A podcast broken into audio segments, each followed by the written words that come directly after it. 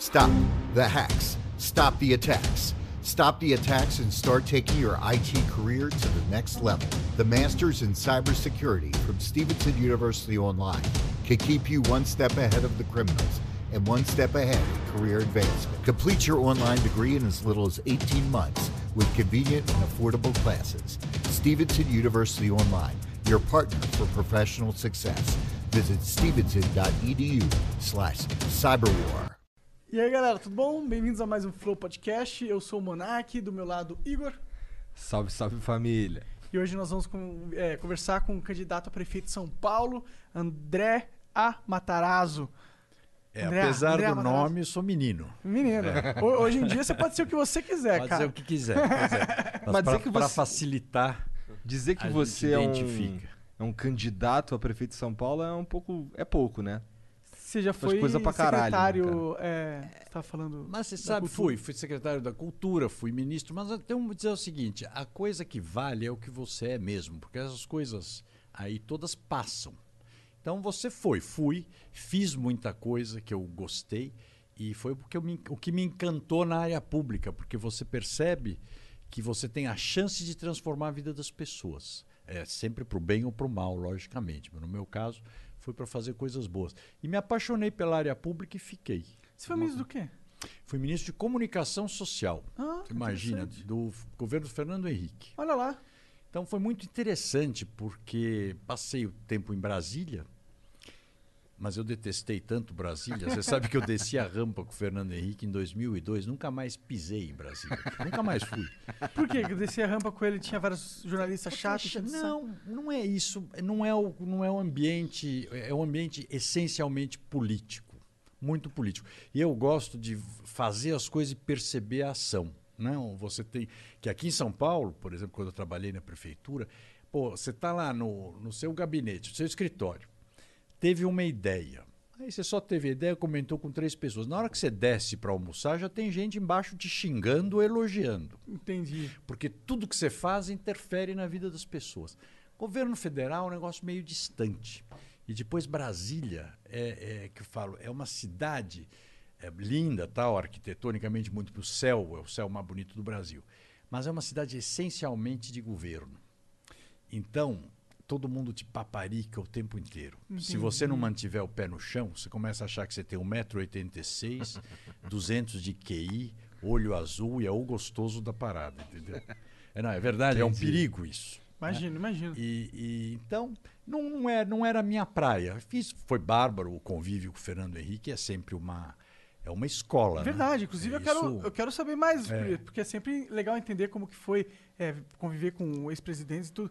É, an- antes de você continuar Vai lá, é, a sua lá, história, eu preciso falar dos patrocinadores, aí a gente engata na conversa Claro. e mandamos ver. A gente é patrocinado pela ExitLag. A ExitLag é um serviço muito bom que ele melhora a conexão do seu jogo competitivo online. Tá jogando League of Legends, tá jogando é, Fortnite e tá tendo problema que seu personagem trava ou teleporta.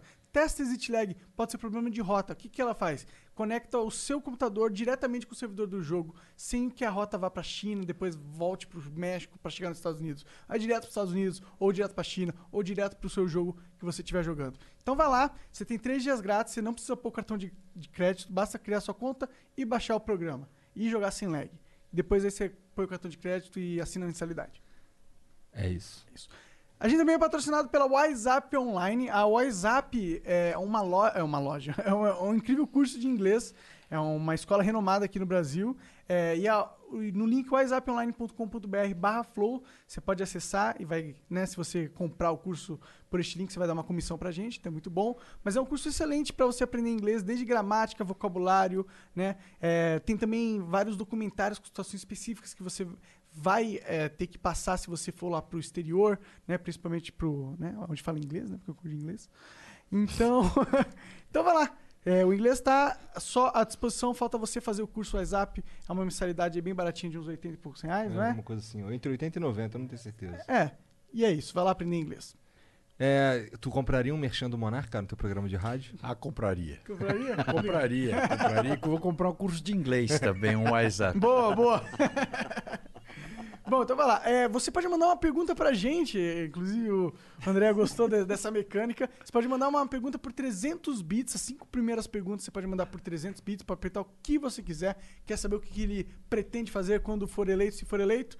Pergunte agora por 300 bits nas primeiras cinco mensagens. As próximas cinco são 600 bits. E as últimas cinco são 1.200 bits, totalizando 15 perguntas no máximo. Mas você pode burlar esse limite e mandar uma propaganda por 10 mil bits. É, são 10 mil bits para fazer uma propaganda. Menos de 10 mil bits a gente não vai ler a sua propaganda. É, a gente vai ler sua mensagem só a parte que não tem propaganda. Exato. E são 500 reais no superchat no, twi no, no YouTube pra gente ler também a sua mensagem ou Que é sua pra propaganda. você não mandar lá, é pra mandar na Twitch, muito mais barato. Exato. Então vai lá. Aproveita e vira sub na Twitch. Não se esqueça que você pode acessar o canal Cortes do Flow para acompanhar as melhores partes de todas as nossas conversas, inclusive elas, cortadinhas lá, separadinhas e. Inclusive você- essa. Inclusive elas, eu falei. É. Caralho, tô mal. Então é isso. É, Não tem mais nada. Pronto, eu já não compraria mais o teu mexendo. Ah, que merda. droga. Merchan, Estou né? demitido. então eu ia conversar com você, André, mas eu não fui demitido. Mentira. É, e aí, e aí como, você estava contando, volta lá, desculpa eu te interrompi. Não, não, eu não, eu estava dizendo. Então Brasília tem essa coisa que é interessante para quem gosta de política, mas vamos dizer é um pouco fora do mundo real da gente. Por quê? Primeiro você fica longe dos amigos. Só vão te procurar com bola quadrada. Ninguém vai te procurar lá para tomar um café, pra... e depois você não tem tempo. Então você acaba perdendo amigos. Porque bola quadrada, se o cara não resolveu no caminho normal, você não vai resolver. Pelo menos eu. Eu não vou me meter em fria, nem, nem queria. Então é, é um, um- é uma experiência interessante, mas vamos dizer, eu, eu, eu percebi, lá é que eu percebi que a minha praia era aqui, a cidade. Eu gosto do negócio da cidade, que é um dia a dia de problemas.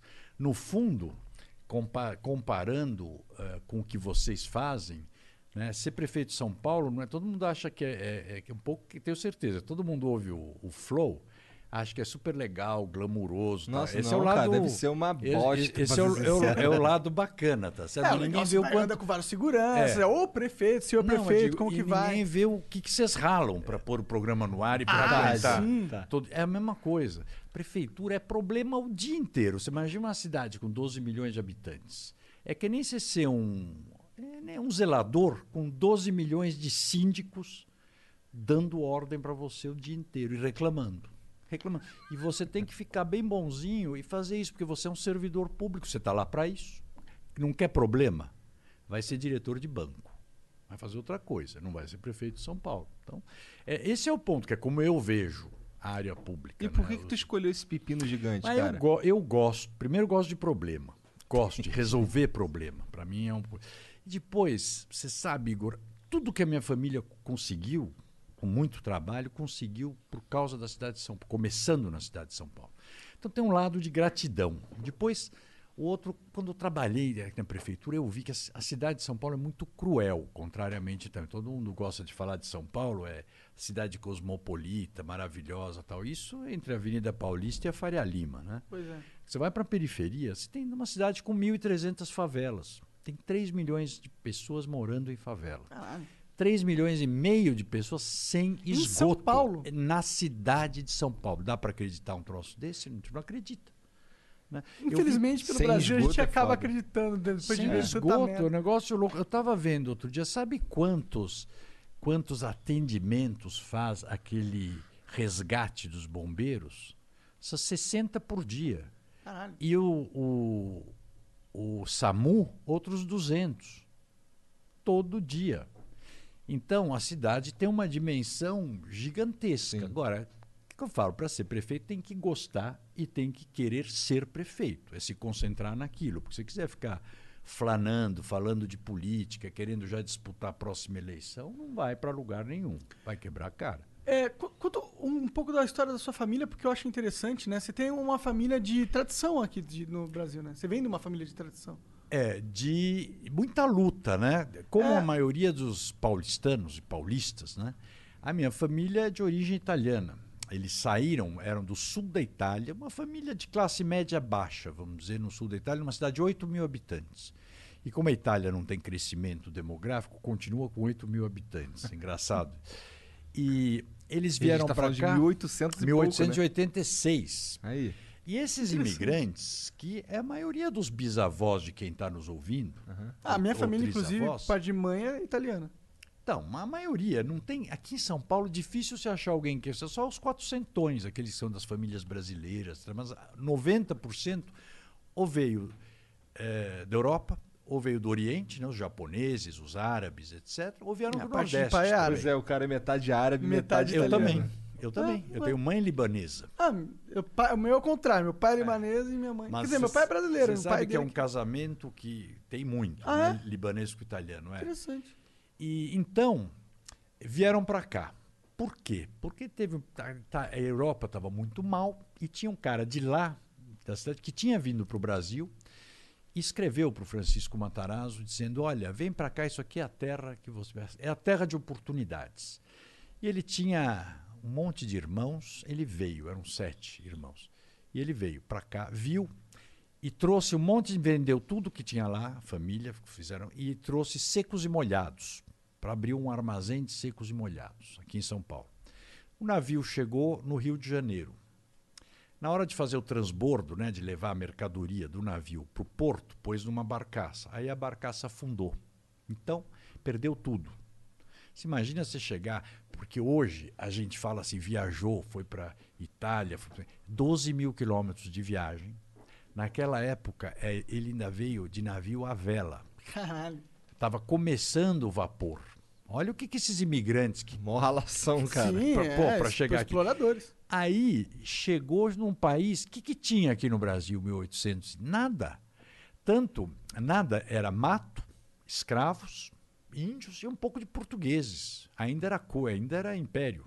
Né?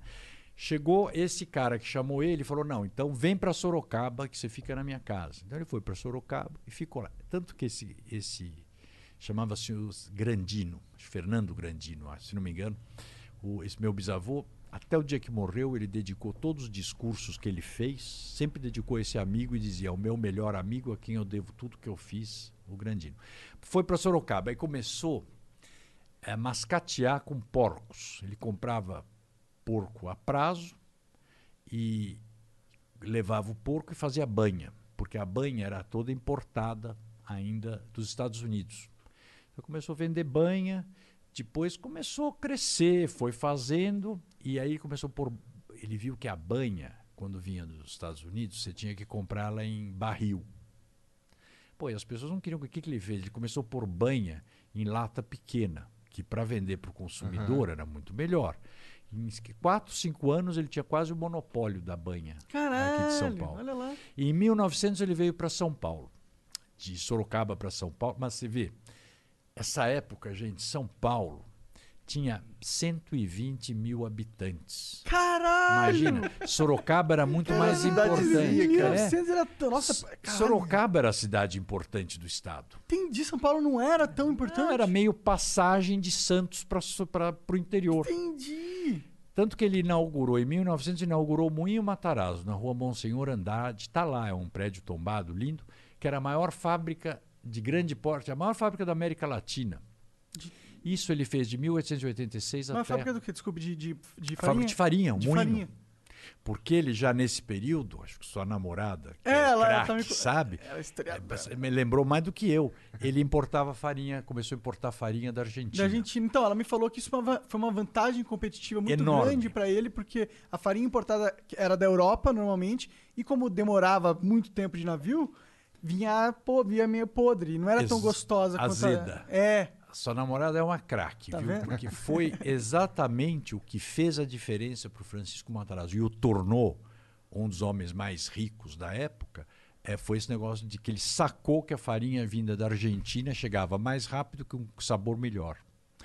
E aí ele foi para a indústria. Quando ele morreu, ele deixou 360 fábricas. Caralho, ele pros- criou um filhos, império é, gigantesco. criou um então. império gigantesco. Ele era Era bilionário na época. Uma das cinco maiores empresas do mundo.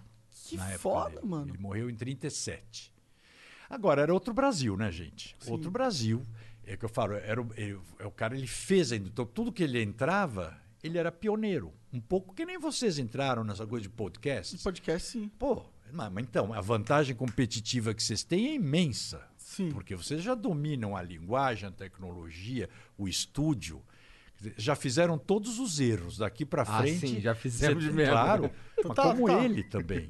É, é isso. E a gente tem que admirar todo inovador. Eu tenho uma admiração, você perguntou.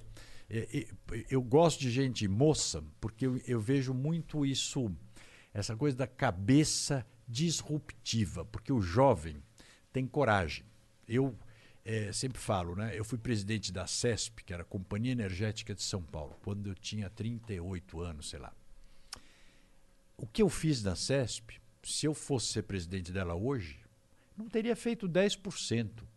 Porque quando você está com 30, você está numa fase da vida que você briga por 90% das coisas e discute 10% das coisas.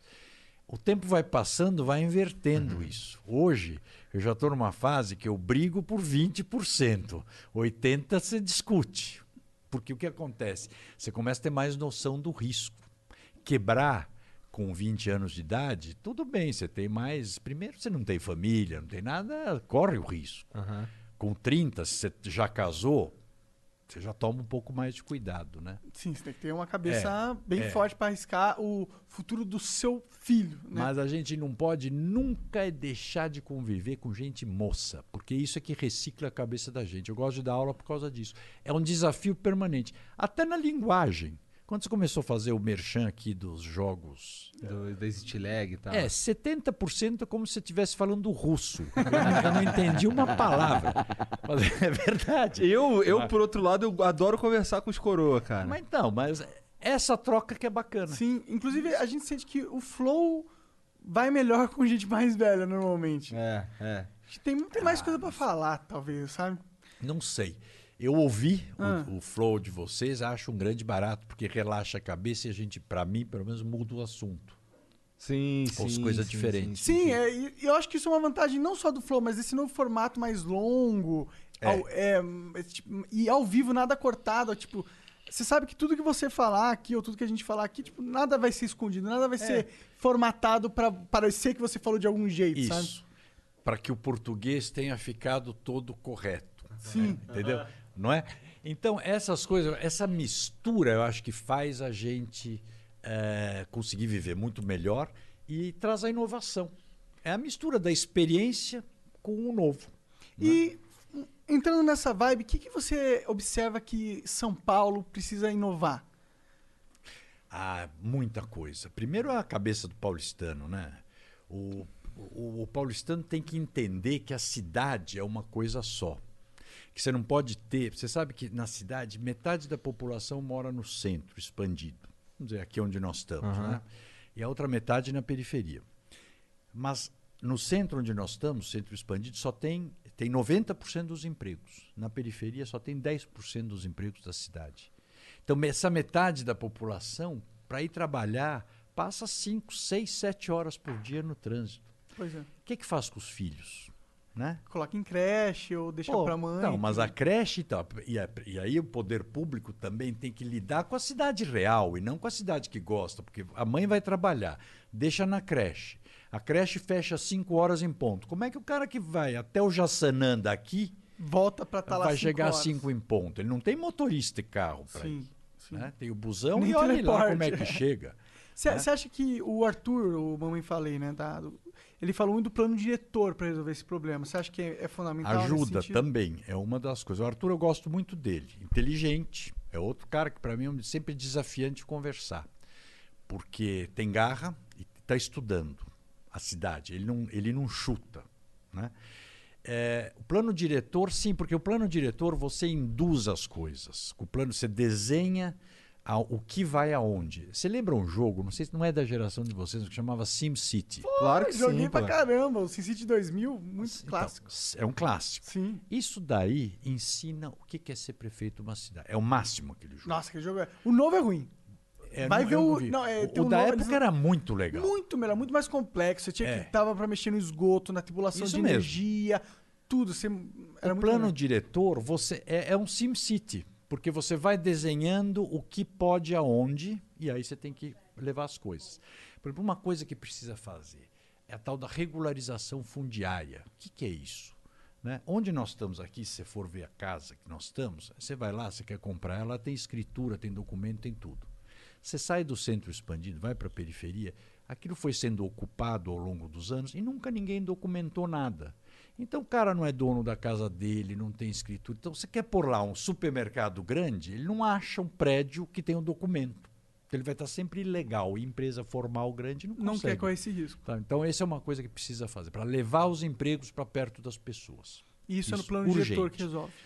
Não, isso é regularização fundiária, mas o plano diretor, depois que você regularizou, o plano diretor vai dizer: nesse bairro pode fábrica, Entendi, nesse entendi. pode comércio e residência, nesse pode prédio, nesse só pode casa. Entendi. Entendeu?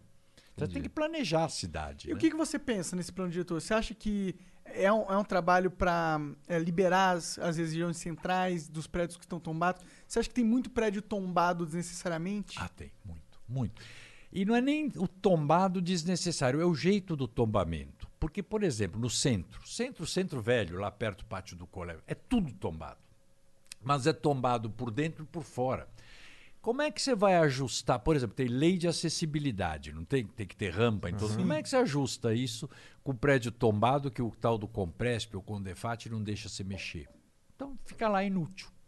Então você pode fazer tombamento, a Itália pega, é Roma, é uma cidade inteira tombada. Mas como é que eles tombam? Então a fachada é tombada.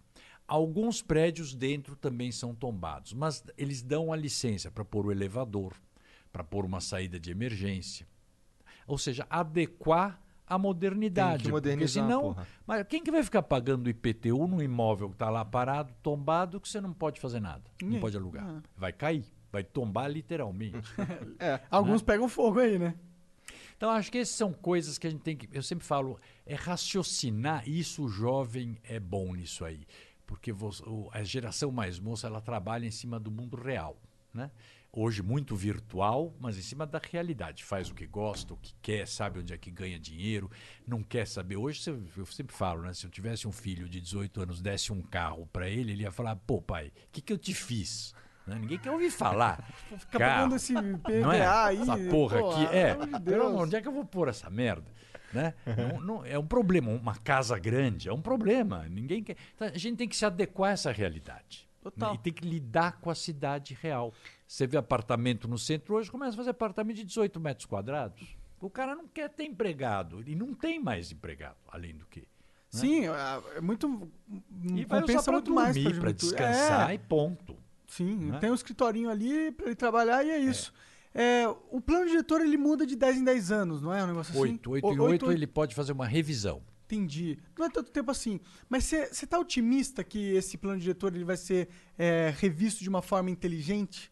Porque ele, Não. da última vez não foi. Não, Não, foi, né? eu até presidia, na época eu era vereador, a comissão de política urbana. Eu presidi a comissão e eu não assinei o plano, porque eu, fui discordei do que foi feito. E se, e se não Porque otimista? é o poder público querendo se meter demais no que pode e o que não pode. Quer definir até o azulejo que o cara vai pôr no banheiro. Não pode fazer isso. Você tem que ir de acordo com o mundo contemporâneo, acompanhar o que a sociedade quer também, né? Porra, acho que isso tinha que ser o principal, na verdade. Acompanhar o que é? a sociedade quer. E, e- porque ci- cidade foi das coisas mais inteligentes que o homem fez. Por que, que ele fez a cidade?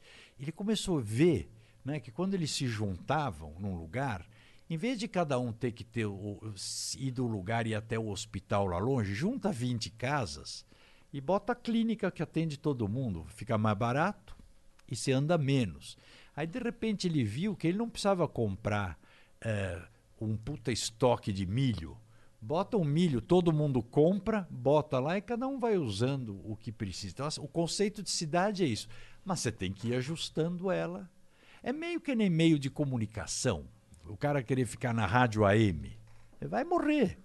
É, O, rádio não vai morrer, mas a AM provavelmente vai. Sim, a, te- a Porque- tecnologia vai morrer. O forma- As pessoas vão sempre buscar informação sempre através de vão- áudio. né? Ou áudio ou imagem. E áudio é importante, porque eu sempre falo quando no meu programa de rádio, eh, eh, o pessoal fala "Ah, internet, internet. Eu falei, internet é para alguns lugares. Por exemplo, eu tenho um prog- meu programa é, é sábado de manhã, das 10 ao meio-dia, né?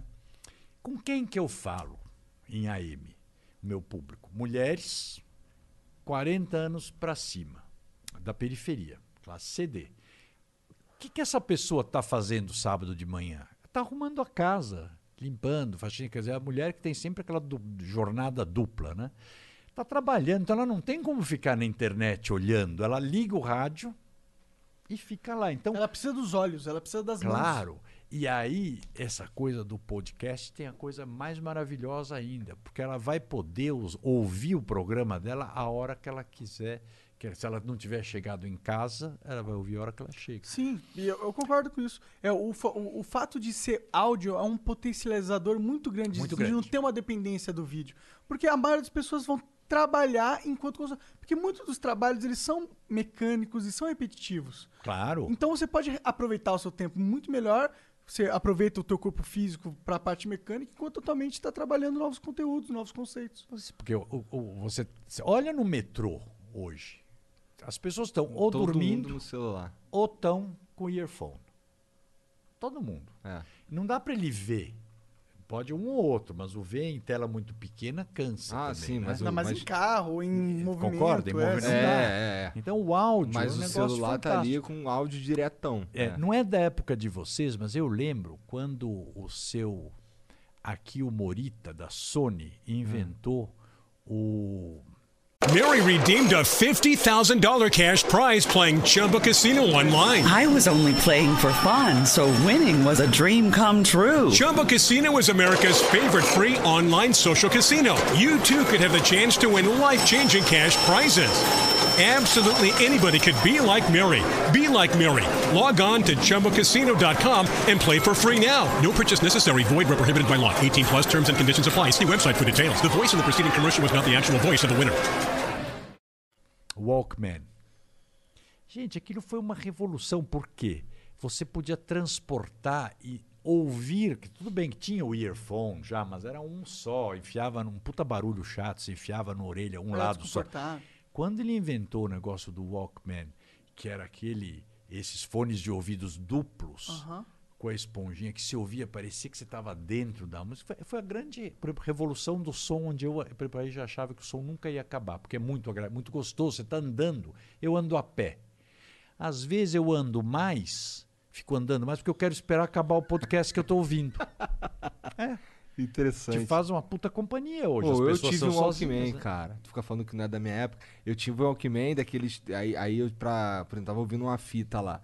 Aí eu queria voltar a fita, pra não gastar pilha, eu tacava ali uma, uma caneta e ficava É, rodando isso, assim. assim no ar. Eu tenho uma Mas dúvida. não é possível que você usou o Eu Walkman usei. de fita. Usei, usei, usei. Mas com Ele é 30 velho. anos. Tem- Mas ele- usei, tem usei. cinco, esses cinco anos aí dele fazem diferença. uma diferença. Mas hoje em dia faz, hein? Pior que faz Pô, mesmo. Cada dois anos é uma mudança É. monstra. Cada vez monstra. mais. Bom, nesse, nesse, nessa sua vida política, vá, você tem 60 anos, você falou, deve ter. Quanto, quanto tempo de carreira política? 25. Então, qual foi o maior desafio? Porque, tipo, a gente sente que o Brasil tem um problema em mudar Nossa. pro bem. Qual foi o seu maior desafio que você enfrentou, assim, pra. Assim, politicamente, assim, na hora que você quis mudar, puta, essa merda sempre me trava. O que que essa era, essa merda? É. Então, vou te dizer. Eu acho que você tem várias surpresas boas e surpresas ruins. A surpresa boa que eu tive, tinha- eu tinha imagem, porque essa imagem que a política está hoje não é uma novidade de que é ruim, é todo mundo bandido. tudo- ela não é verdadeira, mas a classe política ajuda bem a fomentar isso, né? A gente liga a televisão, vê. Quer dizer, tem gente séria. Então, eu vi, por exemplo, quando eu fui, era o governo do Mário Covas, que eu fui secretário dele. E vi eh, que dá para fazer política de jeito sério. Ele era um engenheiro politécnico, nunca me pediu, eu fui presidente lá que eu fui presidente da CESP. Nunca me pediu para eu nomear fulano, me deu liberdade total e entendeu perfeitamente quando a gente mostrou para ele que era melhor privatizar a empresa, que não precisava o Estado ficar tomando de uma empresa de eletricidade, né? não tinha necessidade. E, e foi feito. Então esse foi o lado bom. Lados difíceis foi quando eu fui eh, candidato, querer quis ser candidato a prefeito em 2016, mas você vê que levou tempo para eu tomar uma trombada, que me tiraram a legenda em 16 agora, me tiraram a legenda um mês, um pouquinho antes da eleição. Isso aí foi uma jogada maliciosa política. dos maliciosa. adversários. É, dos meus adversários, mas do meu partido, né? Porque uma É, ala do partido. É, é. o governador na época queria apoio para a eleição dele a presidente, ele achava que eu. Estava feita, eleição pronta. É, era um natural eu ser candidato, e paf, me arrancaram o tapete sem cerimônia. Ora, é da vida, também a gente não pode ficar ruminando isso, né? Bola para frente. Sim, sim. Fui tonto, né? É que vai ser. Você agora é do PSD, né? É, PSD, mas partido hoje, no fundo, é para você é obrigado a estar num partido. Essa é a sua relação hoje com o PSD, então, é tipo, é uma legenda que você tá utilizando pra avançar o que você acredita como cidadão e tal. Porque eu fiz um trato com o presidente do partido o seguinte, que eu teria liberdade para discordar ou concordar com, com as questões do partido no que. E ele, obviamente, teria liberdade também comigo de me dizer, ó, chega, tá um pouco demais. Ele me deu liberdade total. E aqui em São Paulo, o partido só tem eu, praticamente, que estou disputando eleição, etc. Então, é, e eu trabalhei com o Kassab na prefeitura de 2005 a 2012. Eu fiquei até 2009. Posso dizer para vocês que foi o período acho que a prefeitura mais coisas fez. Sério? Foi uma gestão Porque o boa. Kassab não tem uma boa fama, né? Então, ficou com a, ima injusta, a imagem injusta, porque Sério? em termos de realização, você pegar os números, é só pegar, porque aí é aritmético. Olha, nós reformamos todas as escolas de São Paulo, todas, 100%. Inclusive acabamos com aquelas escolas de lata, eram uma coisa pavorosa, uns containers. Ah, tá. Uhum. Containers. Vocês não sabem o que era aquilo no verão. E em dia de chuva. Como é que, você- imagina como é que você começa a escutar uma aula. É, impraticável. Fizemos 150 AMAs, que são esses micro-hospitais, né? É, dois hospitais grandes, do M. Boi Mirim e lá na, em Cidade Tiradentes. Pô, eu pavimentei 1.500 ruas que eram de terra, pavimentamos para asfalto. Então, foi feito muita coisa. Agora, a sociedade julga diferente, porque nas último, no último ano o Gilberto ficou mais criando partido, etc, etc, estava um pouco mais ausente da ação do dia a dia da cidade. E aí, É e que aí, ficou. sabe, Mas a- a- a- Pra um cara que tá de fora, a impressão É. que, que ficou do Kassab é que ele era muito um político que tava ali nas artimanhas políticas pra ter poder no sistema então, pra é. ele. Não era um cara muito preocupado realmente com o macro da sociedade e tal. Foi o que a impressão que ficou. Não, mas é eu nem imagem sou, nem que sou por fica. dentro, nem eu sei, sei, mas ele é um grande articulador, não, é porque ele é um articulador político eficiente, gosta disso. Mas a- as pessoas, que eu sempre falo, às vezes, o quem está fora, por não entender também, quem não, não conhece as coisas bem, é, cria uma imagem. E a imagem da, da classe política hoje está muito ruim. Eu vejo por mim. Eu Tá uma mesmo. vez, gente, eu estava indo, estava na prefeitura ainda, então 10 anos atrás. Um sábado teve uma emergência qual- qualquer, acho que em Guaianazes. E eu não, consegui, não sabia chegar em Guaianazes guiando sozinho. E não tinha Waze na época. Então eu pedi para o carro da, da, da secretaria para me pegar para a gente. E era um carro daquele que está escrito do lado lá, Prefeitura de São Paulo. Bom, tô andando, um calor de rachar, indo para Guaianazes, passa num lugar, numa rua que tinha gente. O cara berra, aí, filha da puta, passeando com meu dinheiro. Falei, é isso aí. Esse não era o Igor, né? É, mas é toda isso toda hora, toda Mas você hora. acha que é injusta essa percepção do brasileiro? Não, claro que não é injusta. É injusto com quem não é assim, mas infelizmente o que se fez, acho que a mídia turbinou bem isso também. Ah, os exageros da política do outro lado, acho que teve muito excesso aí da justiça em algumas coisas, em, em como contar a história, né? Que é ruim, né? Porque criminalizou a política. Não tenha dúvida disso. Eu vejo, ontem estava andando no centro. Primeiro, nem parece que tem campanha. Ninguém dá. Bom, com razão, né? Porque as pessoas estão preocupadas, primeiro, em ficar vivas Em e ter pagar, a família é, viva. sim. Segundo, não perder o emprego e a empresa sobreviver. Então, aí a eleição. Mas você vê, diferentemente de outras épocas, que campanha era quase uma festa, era bacana. Ao contrário, as pessoas, você passa, a pessoa faz questão de te xingar, não para você falando sozinho, sabe? Pra, mas para você ouvir, né?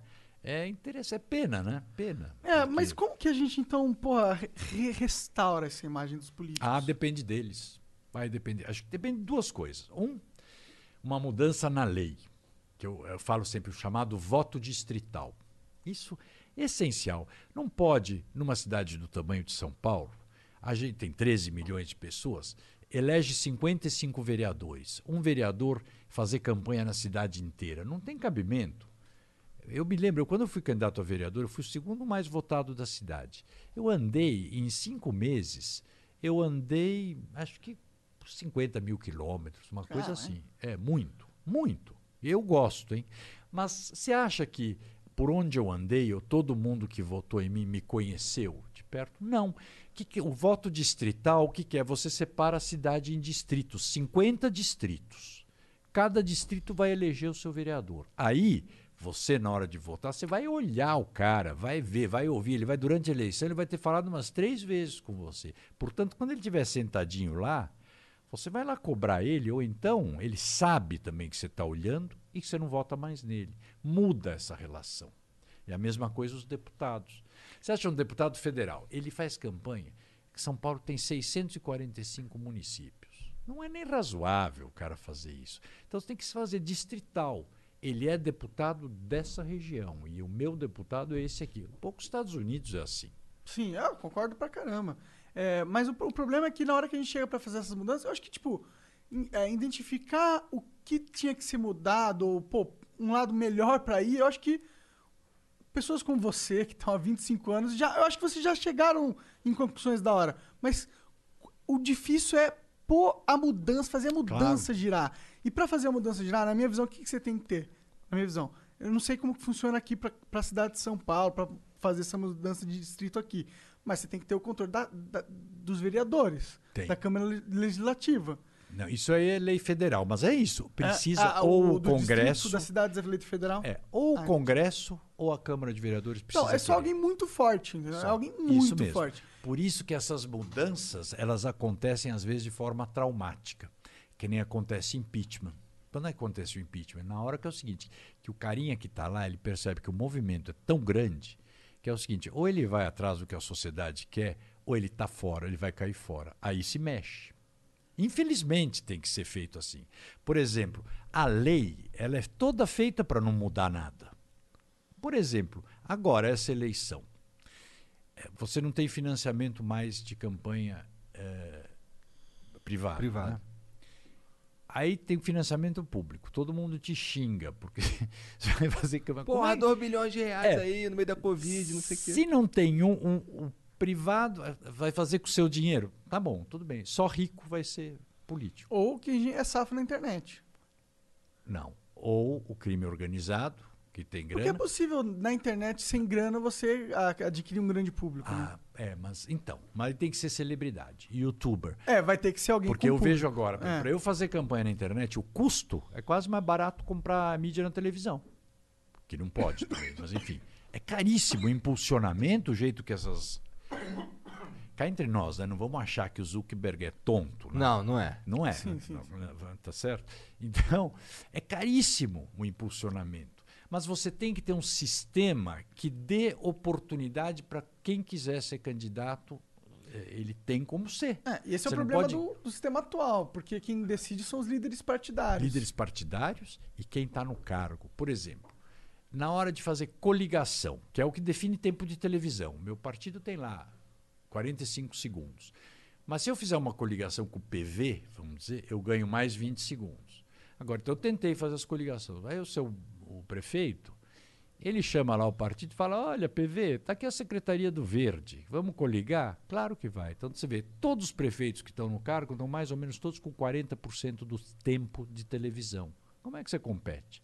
É o que eu falo, é que eu vou porque eu, primeiro, sou persistente, acho que vale a pena e a gente não pode fugir dos desafios. Né? Mas é difícil, é que uma hora vira, mas teria que mudar. Lei eleitoral tem que mudar. Também- Essa é, quantidade de partidos absurda É. também. Eu acho que Não- essa lógica do fundo partidário tinha que mudar também. Podia separar, tipo, distribuir por, distribuir por CPF. Cada, cada eleitor tem o direito de, pô, eu quero dar parte do meu fundo partidário para esse candidato. Aí o cara vai ter o dinheiro Então, do se ele esse- tiver então, o apoio. tem que ter formas, exatamente, porque senão vai o dinheiro do fundo partidário vai para o partido. É. O dono do partido é que define para onde vai. Aí você só aumenta, você só fortalece um esquema de pirâmide que já tá É. feito. Então você não consegue mudar. É o cachorro correndo atrás do. Mas, você concorda que a sociedade vai avançando? Sim, sim. Eu acho que a internet tem ajudado muito. Uma- muito. De um lado, e atrapalha muito do outro. Como Com a fake acha que a news é internet- uma desgraça. Você acha que a fake... Tá, vida, Você não, você não tem ideia o estrago que é. Mas é que eu acho que a fake news, ela vem muito de uma é, ingenuidade da população perante a internet, sendo que a internet é nova. Então, mas por enquanto ainda vai uma hora, o cara vai começar, ele vai bater o olho, vai ver que é fake. Vai bater o olho, vai ver que, mas hoje ainda não, atrapalha muito. É, eu Faz percebo sentido. que é um problema, por exemplo, pra, sei lá, vai, alguém. Minha sogra, por exemplo, ela tem dificuldade de ver que um bagulho. Eu olho aquilo ali, eu, pô, isso aí é fake. Aí- É, não, pra, por exemplo, pra mim já tá na cara o que, que é fake e o que, que não é fake. Mas quem tem menos contato com tecnologia Nossa. tem dificuldade. Sim, mas será que, tipo, aí a gente faz um monte de lei pra im- impedir... Não, não tem que fazer lei. Isso Legal, acho. legal. Tem que de- deixar avançando, porque é o processo de mudança. E nesses processos de mudanças, por exemplo, eu vou ter problema. Bom, mas vou. Mas vai mudar. Em algum momento você não vai ter problema na sua vez, sei lá. É assim. Eu me lembro quando o Collor era presidente, já faz bastante tempo, né? Foi presidente em 93, 94. O Collor, por exemplo, ele inovou na comunicação. Eu, sempre- eu, eu brinco uma coisa. Foi o fim da era do político de roupa de calça de tergal. Nem sei o que é calça de tergal. É, é Deve ser algo muito chique. Não, ao contrário, aquele terno meia boca. Ah, tá. Um troço que não escroto, amassa tá. nunca, antigo, tal, tudo, é, é, com aquela cor, tudo sem graça. tudo. O Collor, quando ele surgiu, então, e as pessoas esquecem Caçador isso, de né? Marajá. Caçador de Marajá, bonitão. Ele já malhava, coisa que ninguém na época fazia, então ele tinha sempre andava de moto e tinha 39 anos de idade. As pessoas esquecem, né? Alto, grande. tal. Ele aparece no programa eleitoral, por exemplo, numa produção que já parecia novela, o oposto do que era política na televisão, que era a primeira linguagem chata do político, não entendia porra nenhuma, uma linguagem padrão ele já falando, ele numa, numa canoa, remando no meio do Amazonas, falando da questão ambiental. Que já era um, naquela época. Bom, mas ele ganhou, le- levou de braçada. E ele começou, ele mudou a comunicação. Os programas dele eram bem feitos. Mudou eram o paradigma da comunicação completamente política. gostosos de ver. E mudou a comunicação de governo. Por exemplo, Ele chegava sábado, todo sábado. Ele aparecia lá na casa da Dinda, que era a casa onde ele morava, com uma camiseta com alguma coisa escrito. Porra, aquilo ficava dois, três dias, todo mundo tentando decifrar o que, que ele quis dizer, recado para quem que era, etc. Então, de um jeito. Ele era É, mídia savvy. ah, mas eu fico imaginando. Essa... Aliás, é um cara que eu vi outro dia, até uma entrevista dele. Hoje o Collor tem 70 e, 70 e poucos anos. Eu vi uma entrevista dele no Danilo Gentili. Sensacional. Porque ele comenta, inclusive, os erros que ele fez. Por que, que ele caiu?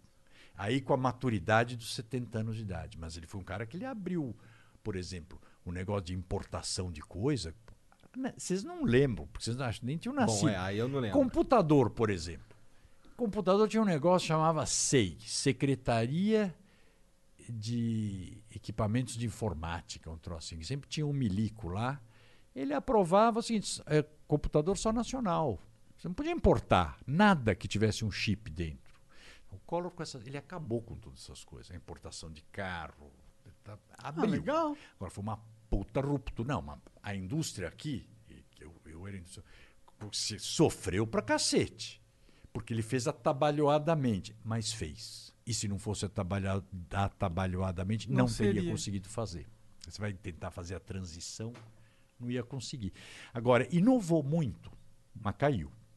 Quem derrubou os jovens?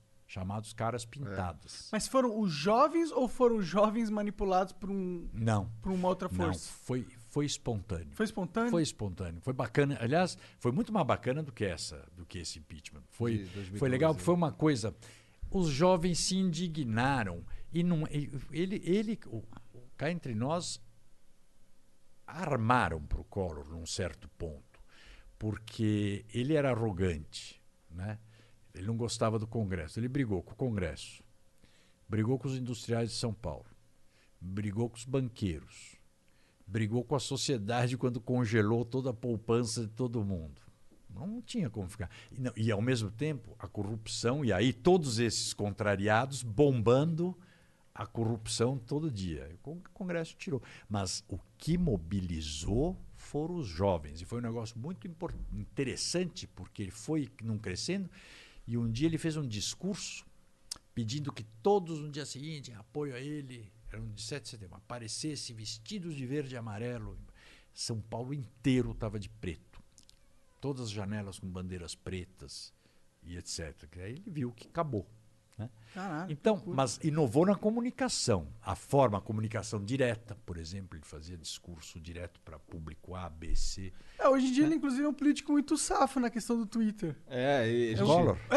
Ah, é? Eu fui É. tro- a, gente, a gente, ele tweetou umas paradas lá, não sei o que, eu, ué, vem no flow e tal. Ele, não, vamos marcar e trocar umas DM Ah, mas devia, viu? É. Porque é interessantíssimo. O Danilo Gentili deu um show com a entrevista dele. E, aliás, ele fez. Acho que o Danilo não está não tá entrevistando, não estava ainda fazendo.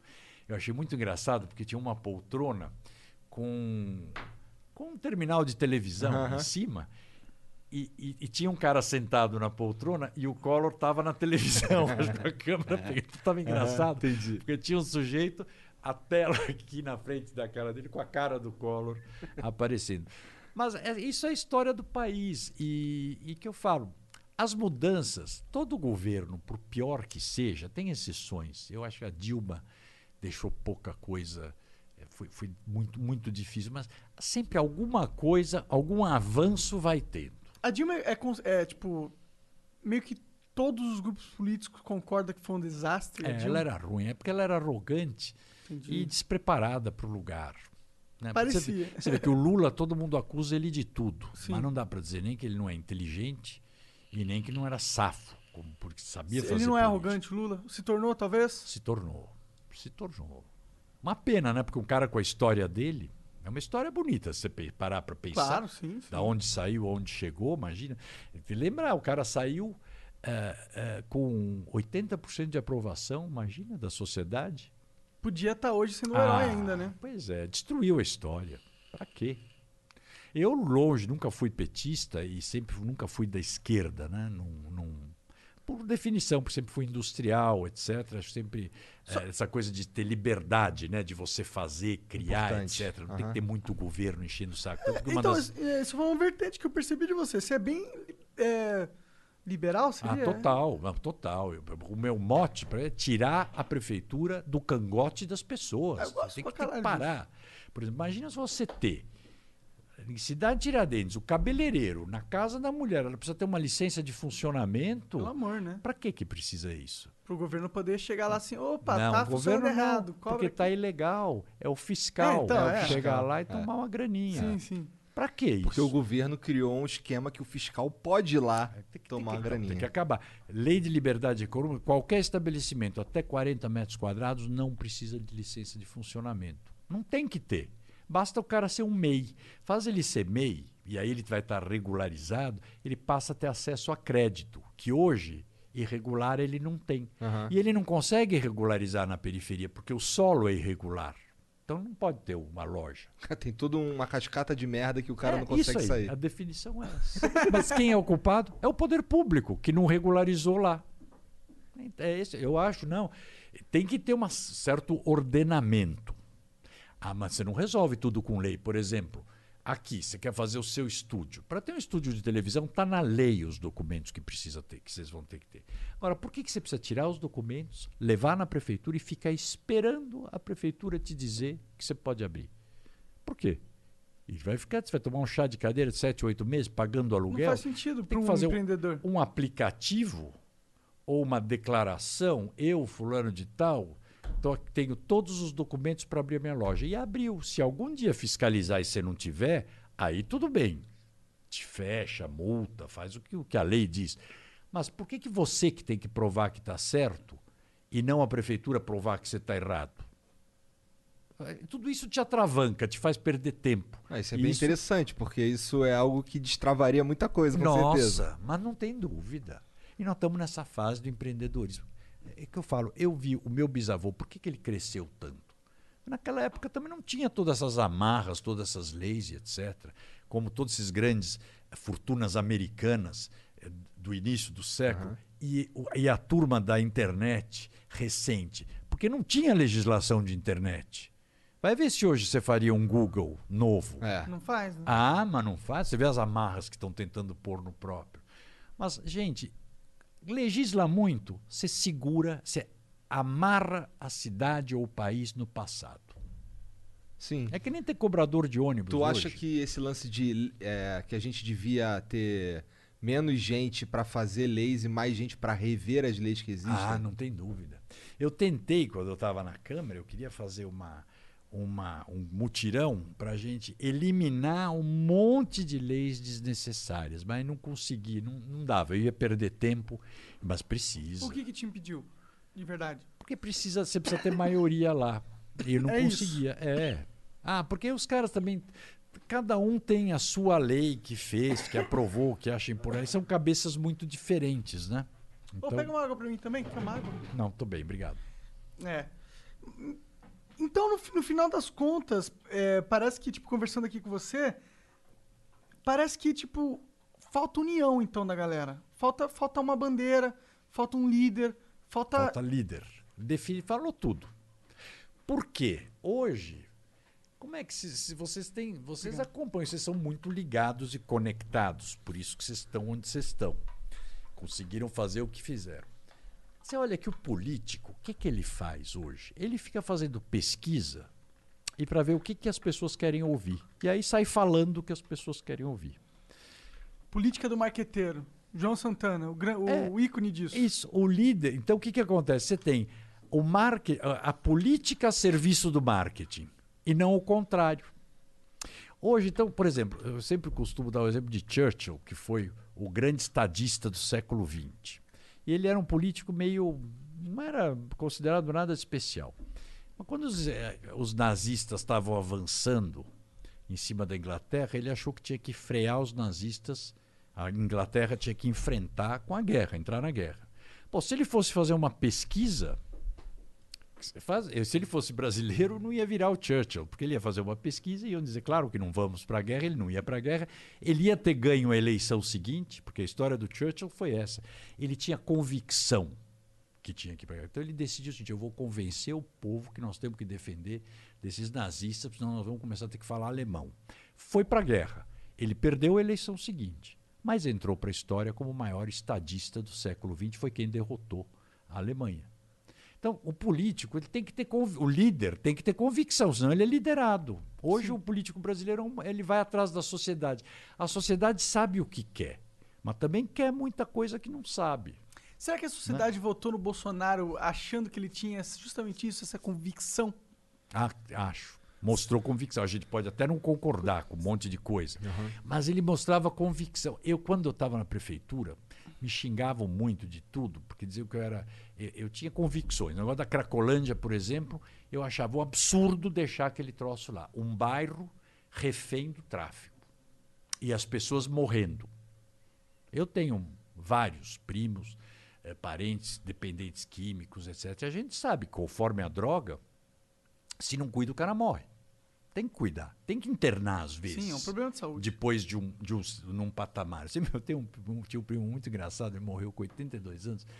Ele dizia, rapaz, você ficou falando que cheirar vicia. Eu cheirei até por 70 anos, nunca me viciei. Mas Pô, ele cheirou, é- ele viveu até os 80 Pois e é, pouco. até caralho. 82. Mas por quê? Porque ele tinha aquela coisa do, do se diver... Era uma diversão para ele, vamos dizer assim. Não estou nem dizendo que sou a favor, mas era diversão. Não fazia mal a ninguém e nem para ele. Tanto foi até... Mas a gente sabe que tem pessoas que vício, tanto na bebida, no cigarro, no álcool, na- no, pó, mata. Então eu combatia aquilo duramente e dizia que não, tem casos que tem que internar. Aí, que eu era então, de direita, radical. Eu falei, não, não sou radical, eu só não acho que as pessoas têm que morrer. Não pode deixar morrer lá É, eu acho que se a olhando. pessoa tá inconsciente na rua, você não consegue mais decidir. É, E você vê que hoje, a grande maioria lá, quem pede para internar? A própria pessoa. Muitos, mas muitos. Porque percebe, quando tem, tá lúcido, está vendo a situação que ela está. As famílias pedem muito, porque ficam desesperadas sem saber. Em último, é, pouquíssimos casos de internação compulsória, que agora a lei permite, né? com protocolo bem feito tal. Mas eu tinha essas posições, então, por exemplo, lá eu, eu me lembro, eu tinha o negócio de lacrar, que o termo lacrar é diferente da lacração de internet. Mas, por exemplo, o hotel não tinha licença de funcionamento, o tráfego usava. Então mandei, não tem licença, tá ilegal, fecha, lacra. Lacra, põe o papel lá, lacrado, não pode abrir. O que, que fazia? Meia hora depois estava aberto de novo. Manda lacrar outra vez. Abriu, lacra outra vez. Bom, na quarta vez eu falei, faz o seguinte, empareda as portas com tijolo e cimento. Foi um editorial de um dos jornais, que era uma coisa autoritária. Eu falei, por que autoritário? Lacrar é para não entrar. Ninguém está me dizendo que eu tenho que lacrar com papel, é só para não entrar. Então, o que, que eu via? Eu comecei a receber eh, né, e-mails dizendo o seguinte: de PT, gente do PT, olha, detesto tudo que você fala, mas pelo menos você tem posição. E as pessoas querem que tenha posição. Tem que ter posição na Tem que vida. acreditar, lado. caralho, no que ele tá fazendo. Ah, direito. porra, convicção. É. Ninguém vota pra uma página em branco. É isso. Caralho, essa daí, como é que é? Ninguém vota pra uma página em branco. Caralho, ele é muito filósofo. Mas é verdade isso daí. Você vai dar um cheque em branco pro cara, sem conhecer, sem saber. Então, essas coisas vai- a gente vai aprendendo. Mas você né? acha que ele agora ainda age com convicção? Quem? Bolsonaro? Acho que não. Muita Nem coisa não. fudendo. Também não acho. Também acho que não. Mas também no- aquela coisa, nem muito ao mar, nem muito à terra, porque no- na toada que ele ia, não ia chegar em lugar nenhum. É, é, sim, ele- mas ele- antes ele agia com convicção, ele brigava, É. tudo. Agora ele só tá tipo, ah, beleza, eu sei que eu sou fraco, vamos só navegar até o final, não até chegar. chegar, até, podia negociar com mais convicção. Sim. Porque em política, o ótimo é inimigo do bom. Então você tem que ceder também, porque não- você não pode decidir tudo Você sozinho. não é um né? ditador, né? Não é um Afinal. ditador. Exato. Essa, essa é outra. Isso é uma dentríssimo que você está Você tem que ouvir o Congresso. Por menos que você concorde, o cara está eleito. Estão lá, estão eleitos. Então tem que ouvir um pouco, né? Isso é, é, é muito importante. Ele não parece ser um cara que Eu, gosta eu de ouvir. sinto falta do- de uns caras que eles, eles realmente têm é, um chamado pra servir, sabe? Um- os- eu sinto falta dos políticos que eles, que eles olham pra cidade de São Paulo, por exemplo, ele olha assim, carai, puta, eu não quero ser prefeito de São Paulo só porque é muito foda ser prefeito de São Paulo e vai ser um puta trampolim político pra mim. Eu queria ser prefeito É, de São Paulo pra isso. resolver essas paradas aqui, cara. Eu, eu, eu, eu gosto, eu queria que, Que que eu- o Bolsonaro fosse assim, é ou qualquer outro e É tal. o que eu falo. Eu, no meu caso, falo, cargo de prefeito de São Paulo é a consagração de uma carreira, não é para ser o primeiro cargo, porque é muito difícil, primeiro. Segundo, você não vai sair popular, porque você não vai agradar 12 milhões de pessoas, nem seis, nem quatro. Mas você tem que ter convicção e fazer. Talvez a longo prazo você agrade. Depois claro, de mas isso 10 você anos tem que- você saiu mas e você- falou, puta, realmente então, o cara foi bom, né? Melhorou Mas você está preocupado, exatamente. E aí. E esse tem- tá preocupado em se eleger de novo pra ser Outra lá, frase governador. do inglês que diz o seguinte: o bom homem público ele tem que pensar na próxima geração, não na próxima eleição. E é isso. Você está lá porque eu não quero ser prefeito para ser reeleito, até porque não vou ter fôlego. Eu sei o que, que o es- desgaste e energia que você precisa. Então você também tem Ah, que ter. dá sim, você tá com 60, pô. Não, 60 agora é isso que eu digo, dá, mas dá Ah. uma vez. Porque depois come- Ah, começa sim, a ficar sim, sim. repetitivo. O cara vai, você vai lá me cobrar. Aí que eu falo que eu preciso jovem. Mas porra louca, porque ele vai tentar. Uma coisa que eu tentei fazer e não consegui, você vai chegar de outro jeito e vai conseguir. Eu vou tentar fazer aquela mesma coisa do jeito que eu já tentei e não deu certo. Então, a alternância é importante. Claro, muito claro. importante. Mas desde que sirva a, a sociedade, né? E não interesses escrotos. Não, mas isso aí para mim é o básico, né? Sim, sim. Mas é que o básico não, tá rolando. Não tá né? rolando. Por isso que a imagem tá assim. Sim. Tinha uma coisa que chama-se interesse público, que isso tá na, deveria estar na frente de todo político. O cara tem que ter vocação para a área pública. Né? E já tem que estar com a vida resolvida, que o interesse dele é aquilo. Que ele Tá não quer, vida- não tá ali pra ganhar salário, não, né? gente, é isso. E política não, não é uma coisa de ascensão social ou ascensão econômica. Não é, não pode ser. Não pode não ser. pode ser. Porque senão você não vai fazer nada direito. Agora, infelizmente, se tornou. E não é só no Brasil. Ah, sim. o mundo todo está passando por um período muito. De mudanças, né? E, de e eu, mudanças eu atribuo isso à internet, na minha opinião. Muito. Eu acho que a internet ela causou uma disruptividade nos. Uma ruptura. Uma então, isso ruptura. agora eu quero, eu quero ouvir de vocês. Exatamente sobre isso. Então, eu, eu, eu acho que a internet é, criou uma ruptura é, no como. no controle das. Do, no controle do. Qual que é o nome que eu quero falar? Ih, sei lá, porra. Vai tentar falar bonito e fode as paradas. no controle da narrativa, isso. A, narrati a narrativa ela era controlada por conglomerados, antigamente. E eles, meu, decidiam, mano, que, que imagem eu quero passar pra população? É isso. Tchum. Aí você tinha essas mídias 24 horas centralizadas, passando a imagem que elas querem. Agora com a internet, o que acontece? Você tem malucos igual eu e o Igor, e a gente, de repente, tá também tchum, mandando o que a gente quer pra população. E não tá só eu Igor, tem 10 mil, 20 mil, cin- é, sei lá, 70 mil pessoas com a gente nessa parada, tá ligado? E hoje, a mídia que antes era esses conglomerados que tinham o controle de 100% da narrativa, hoje eles têm controle de 30%, 40% Se da tanto. narrativa, se tanto. E isso acaba, tipo, é, primeiramente, no começo você não vai ver, mas depois, com o tempo, você vai ver essa mudança narrativa acabar mudando a política também. Claro. Porque a política é toda baseada na narrativa, na minha visão.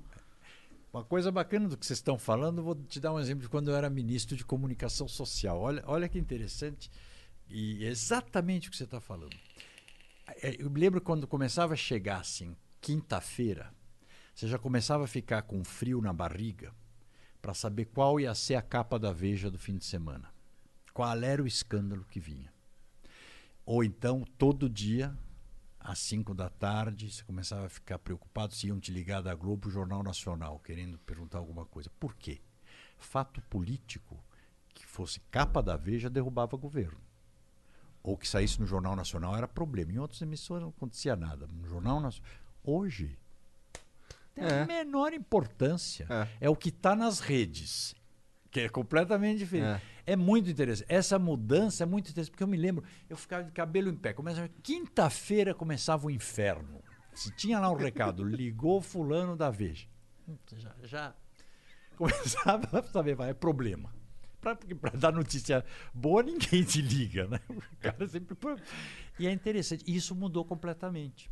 Quando eu era secretário de subprefeituras, quer ver uma outra mudança grande? E é da narrativa e da forma. Como é que eu ficava sabendo de problemas na cidade? Né? Ou pelas cartas do leitor nos jornais, pelas rádios. Quando eu estava na secretaria, surgiu o Twitter.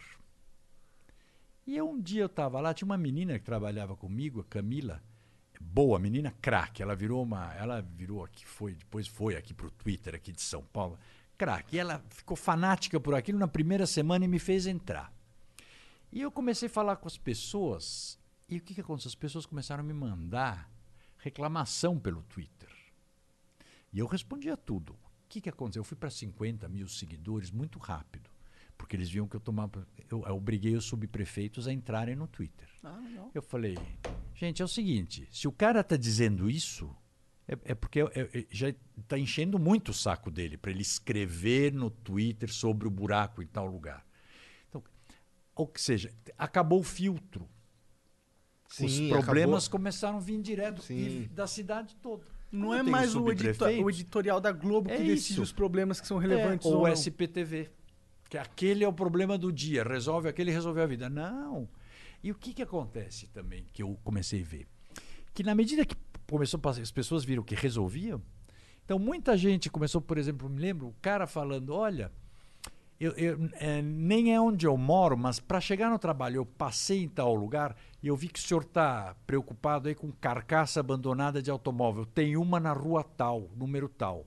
Pô, Porra, te ajudam. Não precisa nem procurar. Tanto que eu falei, são coisas que para mim ficaram é, dogmas da cidade. Melhor fiscal da cidade é o cidadão. Porque, primeiro, ele não liga se não for importante. E, segundo, quando ele está te falando, pode ir atrás, porque está lá. E outra é que conhece a prioridade o problema do lugar, quem mora e quem trabalha no lugar. Porque ele está conectado, ele está ligado lá.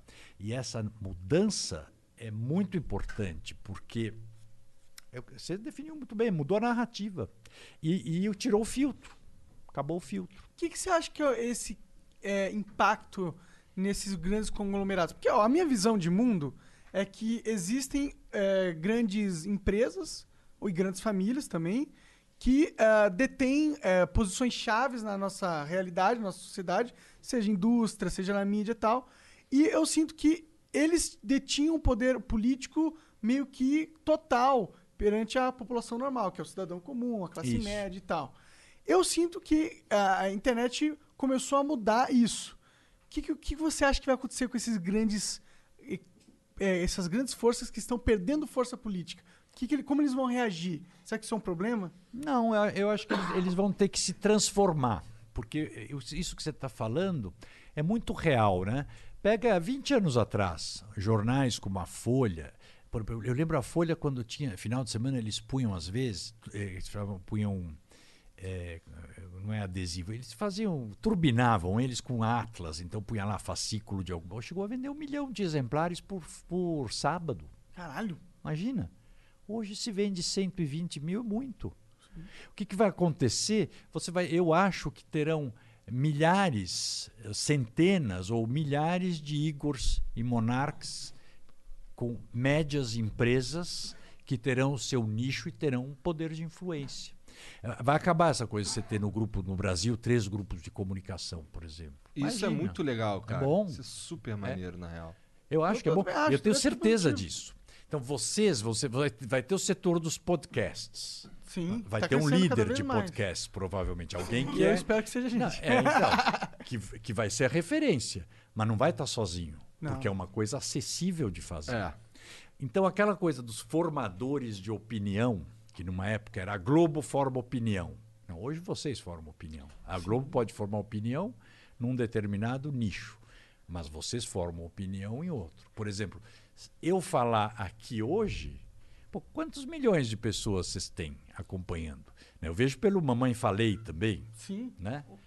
Então, esse é o ponto. Pode ser que eu não fale com o público de 60, 70, Ah, sim, com Tá certeza certo? não. Mas também, é, é, você também te facilita o quê? Porque você vai falar assuntos que interessem as pessoas.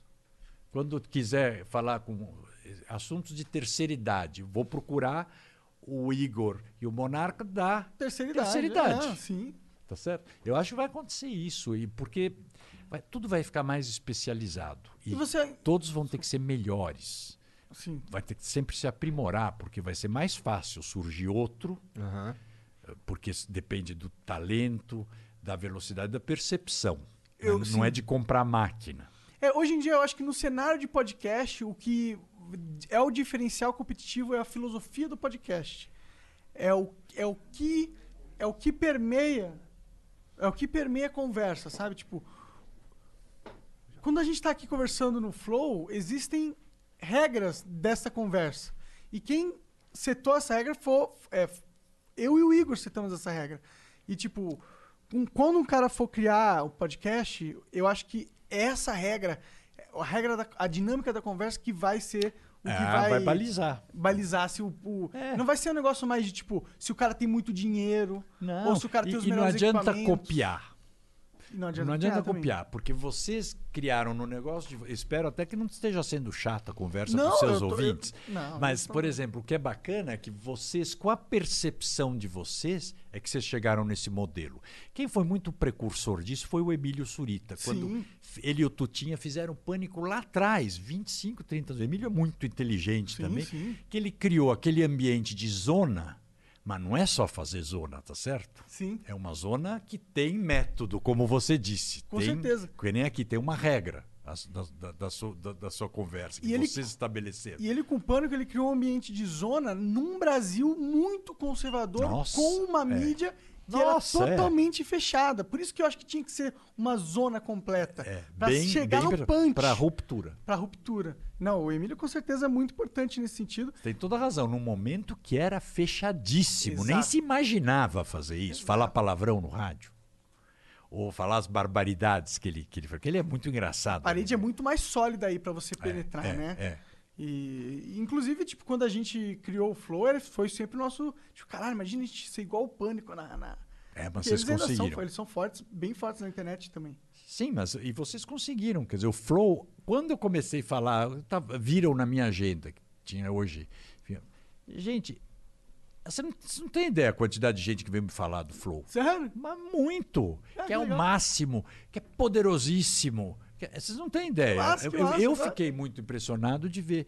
Porque, claro, que é uma questão também de geração. Até eu procuro me informar sempre. Mas eu sabia que tinha, já tinha ouvido. Uhum. mas não sabia que tinha a penetração que tinha em várias idades. É, é muito Entendi, interessante. Que legal, que legal. Pô, É. é. legal saber esse feedback. É isso, isso, a hora que vocês fizerem pesquisa, vocês vão perceber, viu? E Como que assim vocês estão fazer maiores pesquisa? que vocês imaginam. Não, eu, Ah, a minha ah, pesquisa. tipo, não, a minha foi, boca a boca mesmo? foi natural porque Ah, começaram a me ligar ou me escrever Entendi. no WhatsApp. E gente dos mais variados lugares e idades. Ah, que é legal. muito interessante. Que legal. É bizarro pensar isso, mano, É. porque a gente, puta, a gente é dois caras. É porque, cara, a gente. Assim, começou o Gião, o Monark e eu, três moleque de bosta, se matando. Mas e se agora a gente tá matando. ouvindo isso aí. tá É, ligado? mas, mas é o que eu falo, foram atrás. Foram atrás da inovação. E tiveram sensibilidade para perceber o que, que as pessoas querem ouvir. Essa coisa do líder, a diferença. Você não ficou correndo atrás. Você foi desenhando um modelo que era naquilo que as pessoas queriam, mas é um modelo. Você falou, não é qualquer um que vai chegar e vai falar, vou fazer um Flow 2. Não vai fazer. Porque é a zona com método. Sim, sim. É. Só que o método vocês é que Exatamente. tem. A gente espera, a gente espera. Mas tem vários podcasts muito legais nesse Tem, sentido. não, sem método, gostei, porque é exatamente isso. Eu falo, geral, eu- uma parada que eu costumo falar pra caralho é que assim, parece sorte, parece mesmo, mas foi tudo planejado, porque foi mesmo, né? Foi, foi planejado, mas é, foi, é, é bizarro ver assim, tipo, que. Não, deu só que certo. aconte, foi, foi- foi planejado, só que aconteceu mais rápido que a gente esperava também, né? Todo mundo sempre acha, né, que o trabalho dos outros chama sorte. A gente sabe que sorte, claro que ajuda. Ajuda, ajuda. Mas é Existe, ralar existe muito. e- Não, mas ralar muito. Não existe pensar muito, sorte sem relação, muito. né? Ah, não É o tem. cara que ficou na- no, no quarto É, ou na- na- no sofá, ele nunca deu sorte, Quem né? fala, Deus também ajuda quem cedo madruga, Quem né? cedo Que vocês que Porra, falam. eu dei esse papo de madrugar cedo, cara. Tô nessa vibe aí. Hoje é só o terceiro dia e eu tô morto, cara. Morto. Do- eu tive que. A gente fez um programa de tarde. E aí eu fui pra casa, sentei no computador, comecei a pescar no computador, cara. Não, vou ter que dormir um pouco. Fui dormir, cara. Tá A brabo. rotina de prefeito. Desculpa. Não vai? A rotina de prefeito tá, é puxada? Ah, é muito puxado. É porque é o que eu falei. É De- de 24 candidato, horas na por dia. Ah, de, de- E é de- de, é, na hora de candidato, agora você. Ah, mas nessa, com essa pandemia. É mais tranquilo, porque você não Não, pode mais realmente- tranquilo, é um saco, né? É um que eu saco. falei. Chegou na minha vez de fazer campanha, você imagina, eu que tenho que me tornar conhecido, tenho que fazer campanha de máscara na rua, existe? Puta, não tem Alguém como. que tem que ficar com a cara conhecida. É. Não posso fazer reunião. E além do que, eu sou paranoico com resfriados, você imagina com Covid. Não pode fazer reunião também, não dá. E fora que a- as pessoas não tão- nem sabem que tem eleição. É, E isso, você é, tá sentindo é que- louco, né, cara? Porque eu, eu tava ouvindo na rádio mesmo que tem uma galera que, cara, eleição esse ano? É- Assim, é né? mesmo? É. Ué, vai ter eleição então? Não adiaram? Doideira, cara. Aí, olha, você vê como vocês são ligados. Eu falo isso para as pessoas, falam, imagina, não, é isso aí. As pessoas não, não porque não tá ligado. O cara tá ligado primeiro na saúde, né? Quer, quer ficar vivo, não Aham. quer ficar doente. Acho que segundo no emprego e na empresa, ou no emprego ou na empresa. Então a eleição é a última prioridade nesse O político tá com a imagem ruim, não vai ficar pensando em político. Ele meio que sabe que não vai mudar muita coisa mesmo, né? Tipo, é o que que ele é sente no coração, É, né? Claro. No coração. E, mas voltando um pouco sobre, pô, também sobre a sua candidatura, 55 é o, é o 55 é o número. É o número. É o meu número. Porque né, a urna, né, a gente sempre fala. É, você tem que, as pessoas têm que conhecer o nome, mas o fundamental é o número, porque você vai chegar lá e vai votar no número, Se né? não lembrar o número, É. você não vai saber o que fazer. Pô, eu sou É o 55, hein? 55. Sou André Matarazzo, não, sou 55. Mas você sabe, então, quando você é inexperiente em política, eu- mas eu lembro também, quando eu fui candidato a vereador, eu até já tinha experiência em política, mas nunca tinha sido candidato eu. Aí me mandaram lá o layout das placas, o máximo. Achei o máximo, foto minha, Matarazzo, grandão e tal. Aí bateu o olho um cara meu de campanha, isso aqui tá uma merda, isso tá um lixo. Eu falei, como tá um lixo? É o que tá bonito. Ele falou, mas tá louco.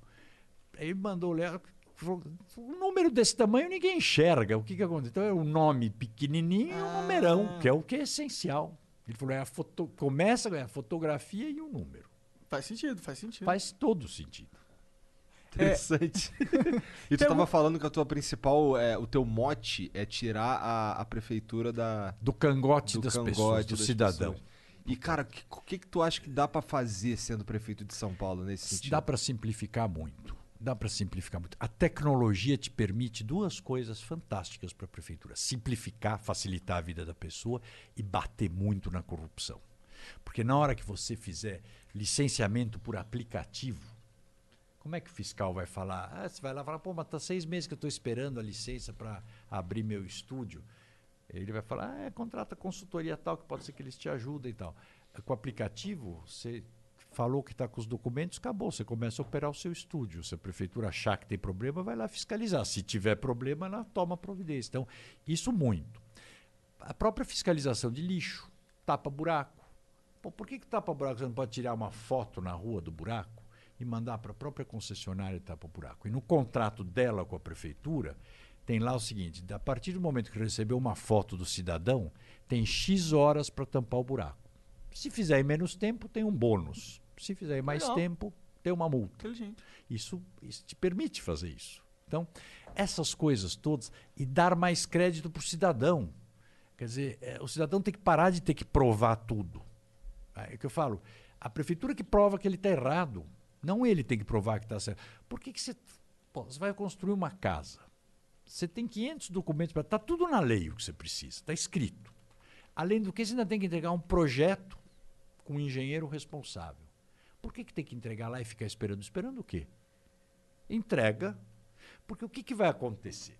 Se você começar a construir uma casa do lado da minha e você puser a coluna da sua casa 12 centímetros mais perto do meu muro do que a lei permite, você acha que eu não vou denunciar? Vai pra caralho. É o, é o fiscal é o cidadão, não, não é a prefeitura que vai ver isso. Eu gosto disso. O fiscal é cidadão É, total, pô, mano. Tem porque ele vai reclamar. que potencializar, potencializar a individualidade do cidadão, né? A gente hoje. Cada vez mais, gente. A gente faz o contrário, né? A gente parece que então. o, a gente desacredita que o indivíduo tem poder. E a gente fala assim, Então, vamos tirar o poder dele para dar para um grupo menor É que e tá esse errado. grupo menor vai exercer esse poder. É isso que está errado. A autoridade é o cidadão, não é o funcionário público. É que eu falo, eu, quando a partir do momento que eu sou um funcionário público, eu sou um servidor. De quem? Do cidadão. Não é eu que posso falar alto com, com o cidadão. Eu dar chá de cadeira nele. É o contrário. Ah, eu acho que o cidadão tem que respeitar tudo, né? Porque você também é um cidadão mesmo sendo político, Sim. né? Não, mas claro, com respeito, mas, digo, mas o cidadão é que pode cobrar. Cobrar, com certeza. tá no o cidadão que tá na posição de, tipo, opa, você Claro, me deve. De né? reclamar que está, Claro. por exemplo, dar um- numa UBS, marcar uma consulta, você não ter aplicativo para marcar consulta que funcione, até para você ter que ir até lá para marcar consulta no século. XXI. Nesse papo de aplicativo, o que, que você acha de democracia direta?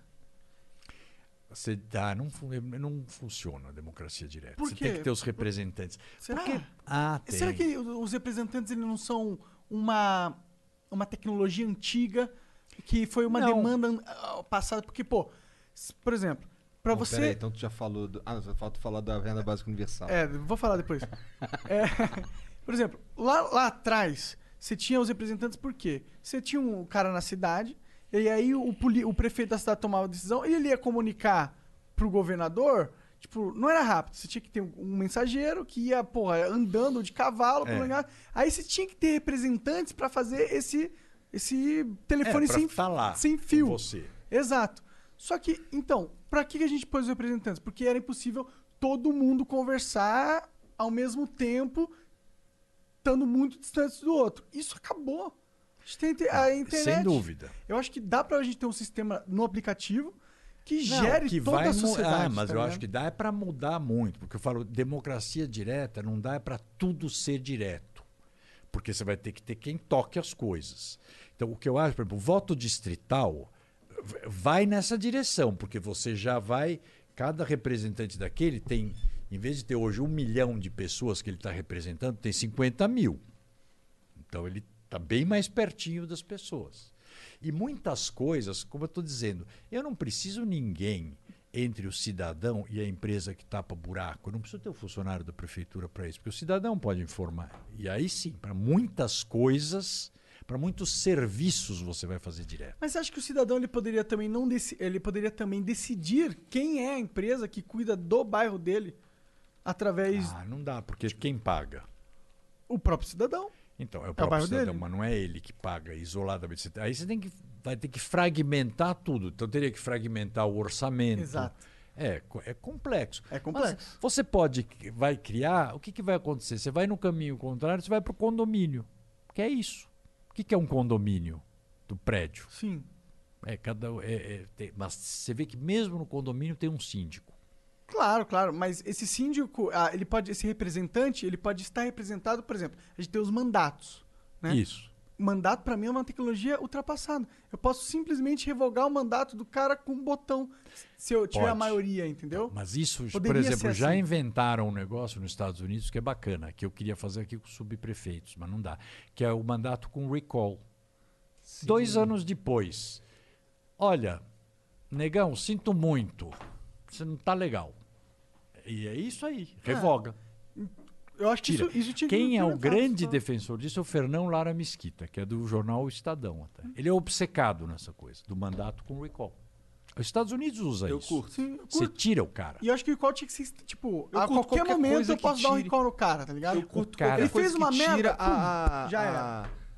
a sensação do político, político de merda, que ele tá ali e foda-se. Isso, impune. Então, ele tem que sempre sentir Que é o calorzinho no dele. rabo É. dele. É.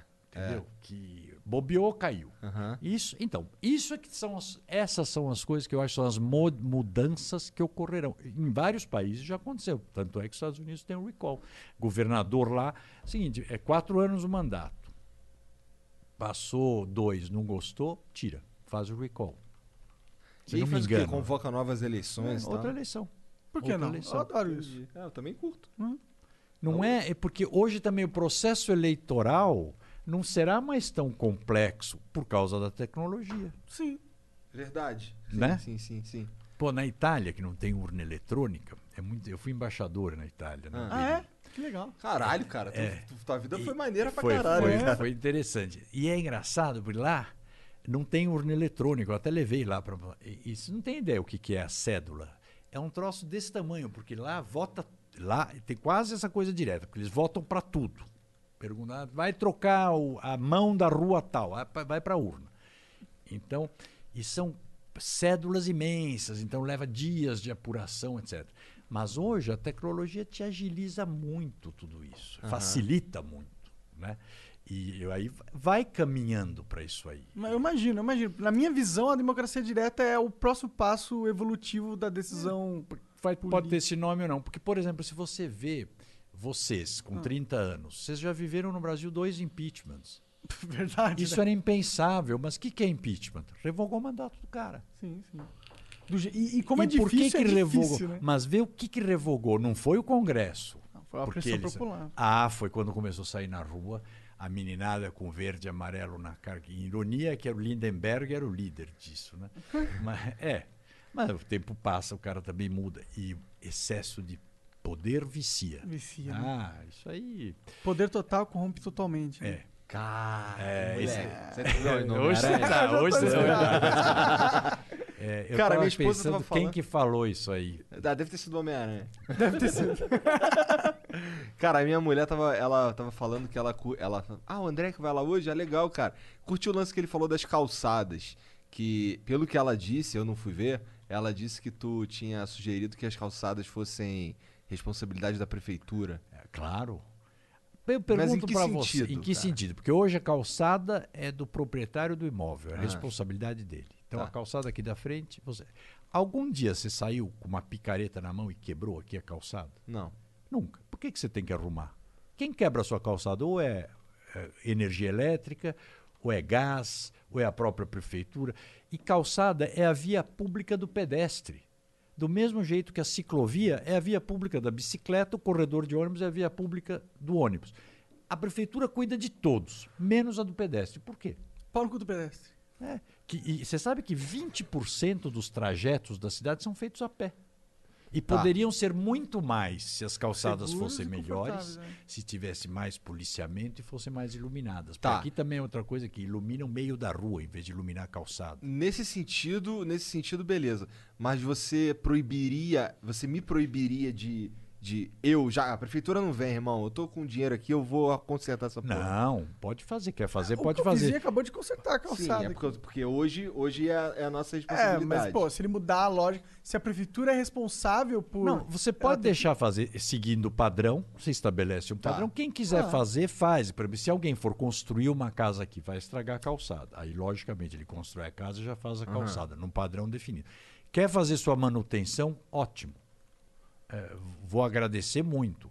A prefeitura vai- agradece. Pode até descontar um. Pode até imposto. pensar em fazer exatamente, exatamente. Se descontar, gastei tanto, tá aqui, aqui vão, vão inventar as maracutais de É, nota fria. começa a pôr no pouso. Mas que é pena, porque poderia ser bom isso. Poderia É, Você fez a manutenção, tá aqui a nota, já desconta. Tá, nesse, nesse sentido, beleza. Porque eu tava pensando assim, pô, então o cara, ele quer que eu perca o meu. O, o- a- a- eu poder mexer na minha calçada, pô, isso aí eu já não gosto. Mas aí, durante a conversa contigo, eu fui sacando que tu era um cara, porra, liberal, tá ligado? Pra frente e tal. É. Então, se eu puder, se eu puder arrumar minha calçada e ela é, ela é responsabilidade da prefeitura, mas eu, ah, vou ficar esperando a prefeitura não, irmão, vou meter a mão Não, aqui. faz. O que não pode, por exemplo, você pega uma rua lá, do Sírio-Libanês, lá é uma descida. A rua é toda lisinha, o carro sobe e desce. Ah, a tem um de calçada é aqueles degrau. puta degrau. Aham. Você não pode fazer, porque o cara quer entrar com o carro retinho na casa dele. Não, tem que pensar na- no cara que está andando. É. Agora, então, a prefeitura tem que estabelecer. O que que é calçada? É um utilitário que tem que ser de custo baixo, abrasivo para não escorregar e ponto. Simples de arrumar. Quer arrumar? Quem, quem pode arrumar, lógico que vai arrumar. Agora, não pode ficar ônus da pessoa, porque o que não vai arrumar, não vai arrumar e o cara, e os outros não andam. É, e É aí você isso. tem uma, uma rua pública com a lógica totalmente para os carros e o cidadão. Não, é. Ou então nos bairros de rico, que é interessante, outro dia, eu tava- uns anos atrás, estava andando com o cachorro, garoando. Porra, o cachorro abriu as quatro patas, assim, o cara fez uma calçada de mármore polido. Até a paciência, É. não existe Caralho. isso, né? Então, É. são coisas que quando é o, o- o uso comum, tem que levar Tem em que ter conta. uma padronização, né? Tem que E ter. aí regra. o vizinho do cara, o vizinho do cara do, do mármore polido lá escorregou um dia e, e ligou pra prefeitura, pô, esse filho É. da puta botou mármore polido aqui. Aí a Opa, não prefe- tá, tá fora do padrão, mas Aí a polido. Que porra é essa? Tem que ser lá- abrasivo. É. Legal. Nesse Eu sentido acho é legal. que, é, tem, tem, você põe normas, eu acho isso é- não tem que proibir tanto. Aqui se proíbe demais tudo, né? E, cê- e com É. Na isso, dúvida, proíbe no Brasil. não, né? e fica aí fica o ônus do poder público. Você não dá responsabilidade para o cidadão. A responsabilidade tem que ser do cidadão. O, pra- o Brasil age como um pai autoritário então, mas cruel. eh, não é antigo isso? É bem antigo. E né? está funcionando? Não tá. parece muito Não tá. funcionando, não. Hoje eu estava, fui de manhã numa associação das. Não, relações institucionais. No fundo, do pessoal que faz lobby. Que eles não conseguem regulamentar a profissão. Eu falei, tá, é que bem brasileiro. É, você finge Que que não não, existe. e eu acredito que não existe, mas estamos lá falando. Mas não é melhor, por que não regulamenta? E regulamenta e ponto. Qual é o problema? Acho que lobby nunca vai deixar de existir, né? As pessoas sempre vão buscar os seus direitos na política através de. Claro, e, e, e num país como esse, se você começa a ouvir que tem deputado lá, vai fazer, vai proibir podcast no Brasil, você não vai lá? Pô, eu vou fazer cara? um lobby ao vivo, É, pessoalmente, vou contratar Ué. todos os meus advogados que não são É, nenhum. mas, e- não, mas e é isso. Você tem que, e hoje, num país complexo como o nosso, cheio de lei para tudo que é lado, você acaba tendo que ter quem lida com isso. Claro, normal, natural, né? Então, mas a gente fica fingindo que não tem. É que nem quando você for, você for fazer uma coisa lá na Zona Sul, vão te dizer que você quer, quero fazer um estúdio aqui no Jardim Zona. Não pode, porque é área de manancial. Mas é, quando falam isso, você vai pensar, "Puta, tá lá vendo as eh, plantas aquáticas. Pô, tem 3 milhões de pessoas morando. Não é melhor regularizar? Porque pelo menos o xixi que estão fazendo vai parar de, de poluir o manancial. Porque aí vai por saneamento. Não é melhor regularizar? Porque, É por isso que não tem saneamento. claro, porque é irregular. Caralho. A única coisa que te impede mesmo de pôr saneamento é área irregular. Mas, mas quem são os grupos políticos que impedem essa mudança de acontecer? Ah, aí é o conjunto, né? É um conjunto? É isso que eu falo. Aí tem que sentar um dia. Se eu ganho uma eleição, você faz uma ruptura, porque eu vou fazer. Sim, imagino. E, e quando nós estivemos na prefeitura, nós fizemos um negócio que chama Cantinho do Céu, na represa Guarapiranga. Fizemos a urbanização da favela. O que, que é urbanizar uma favela? Tinha lá a favela. Você não vai tirar as água. pessoas de lá. Claro. Energia Porque o cara já fez. Fizemos rua. Claro, aí você tira as pessoas de um lugar, porque tem que fazer a rua. Mas o que, que você faz? Aí faz um predinho, então verticaliza as pessoas. Põe delegacia, põe clube, põe Pô, isso escola. é genial, é isso que tem que fazer mesmo. Virou um bairro. Paraisópolis, nós fizemos metade de Paraisópolis. Aí o Haddad parou quando assumiu a prefeitura. Mas quê? você vai lá, porque não sei, aquela coisa. Você não sabe mesmo, você não, tipo... Não, não sei Qual por que é a quê. sua teoria, assim, tipo... Ah, é os ciúmes de não querer continuar o que o governo É só anterior essa fez. mesma merda. tipo, E essa é uma ah, merda que nós mudamos quando a gente foi para o governo. Por exemplo, nós fizemos 26 céus, ou 27. Quisemos fazer de propósito um a mais do que a Marta.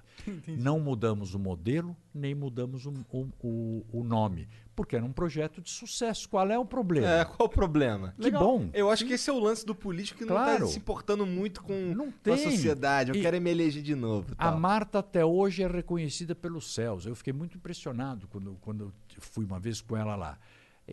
Ninguém vai tirar o mérito dela, isso ela inventou. Não adianta você ficar artificial, vou mudar o nome.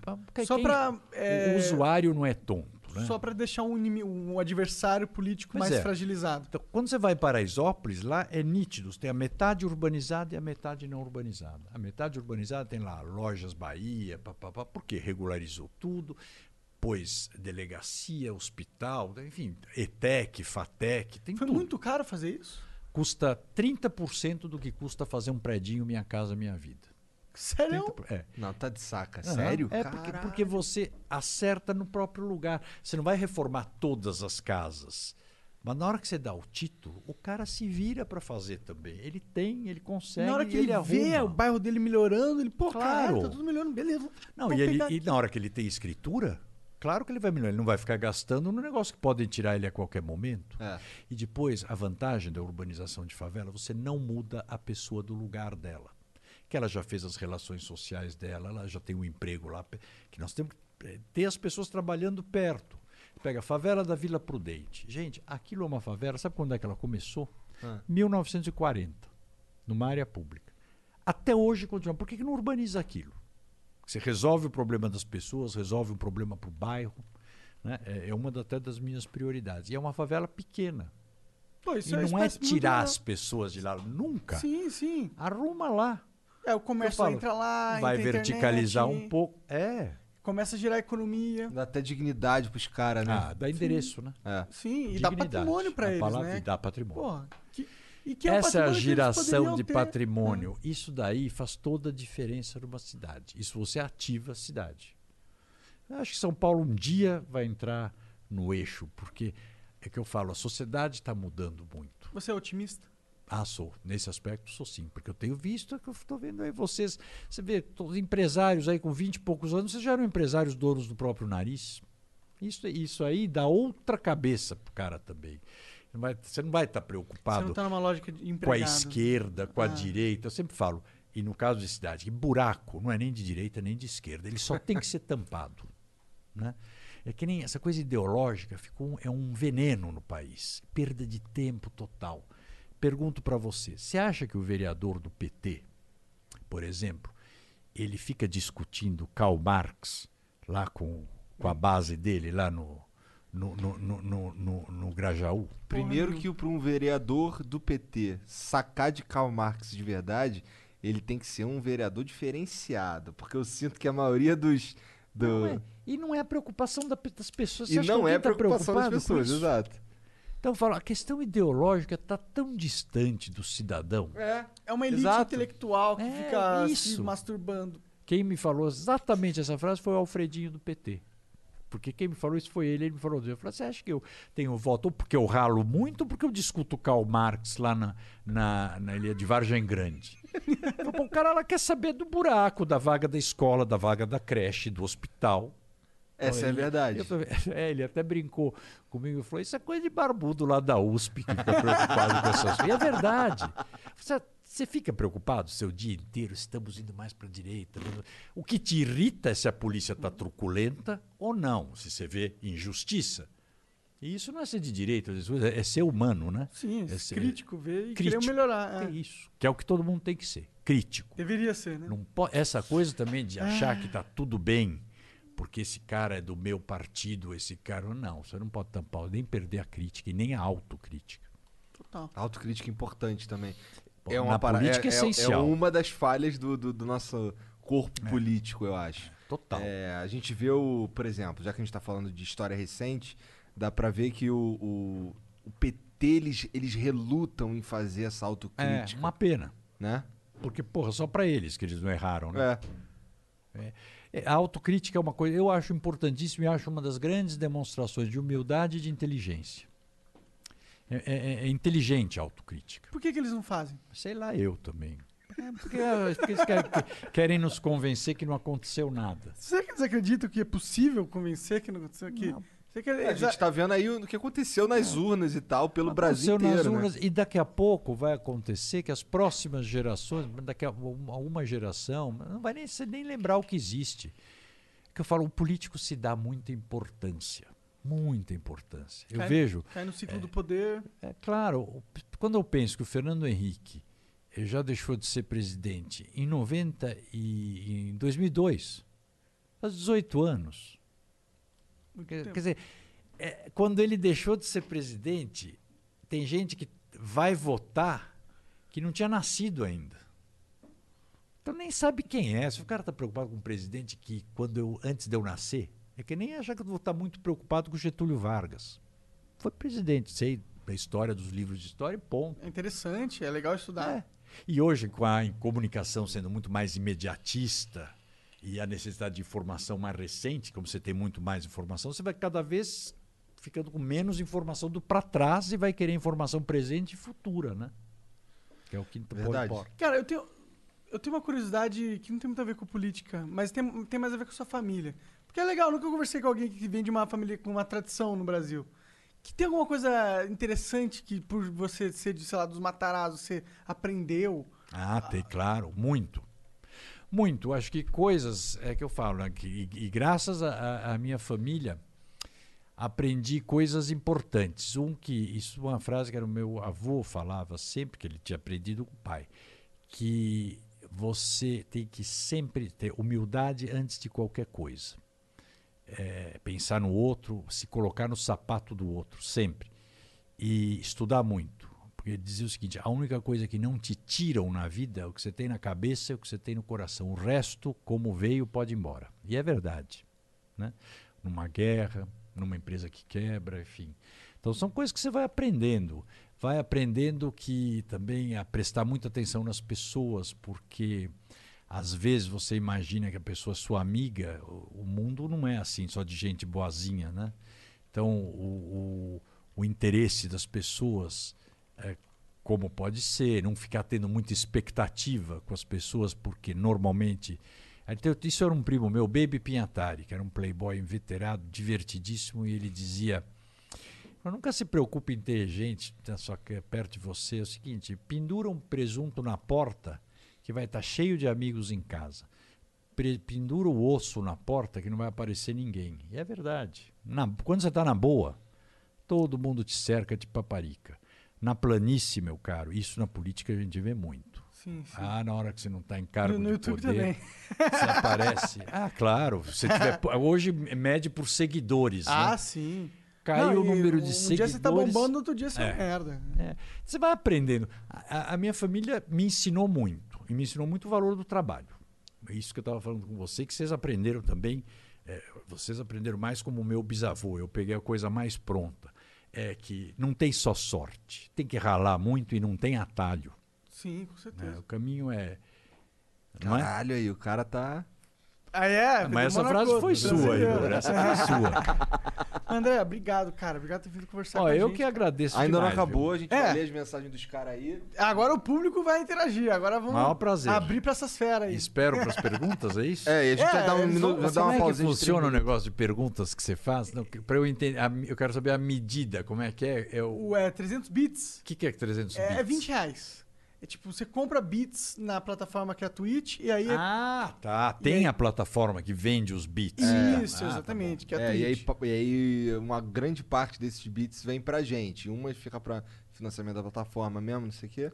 E, e, a gente, e a gente tem no YouTube também a mesma coisa, só que como no YouTube a gente não consegue gerenciar direito, a gente coloca um preço muito alto que é pra ninguém pagar e ir Ah, todo pra mundo pro, aqui. pra Twitch, É. entendeu? Exato. Então a gente vai fazer uma pausa pequena e a Três gente minutinhos. volta.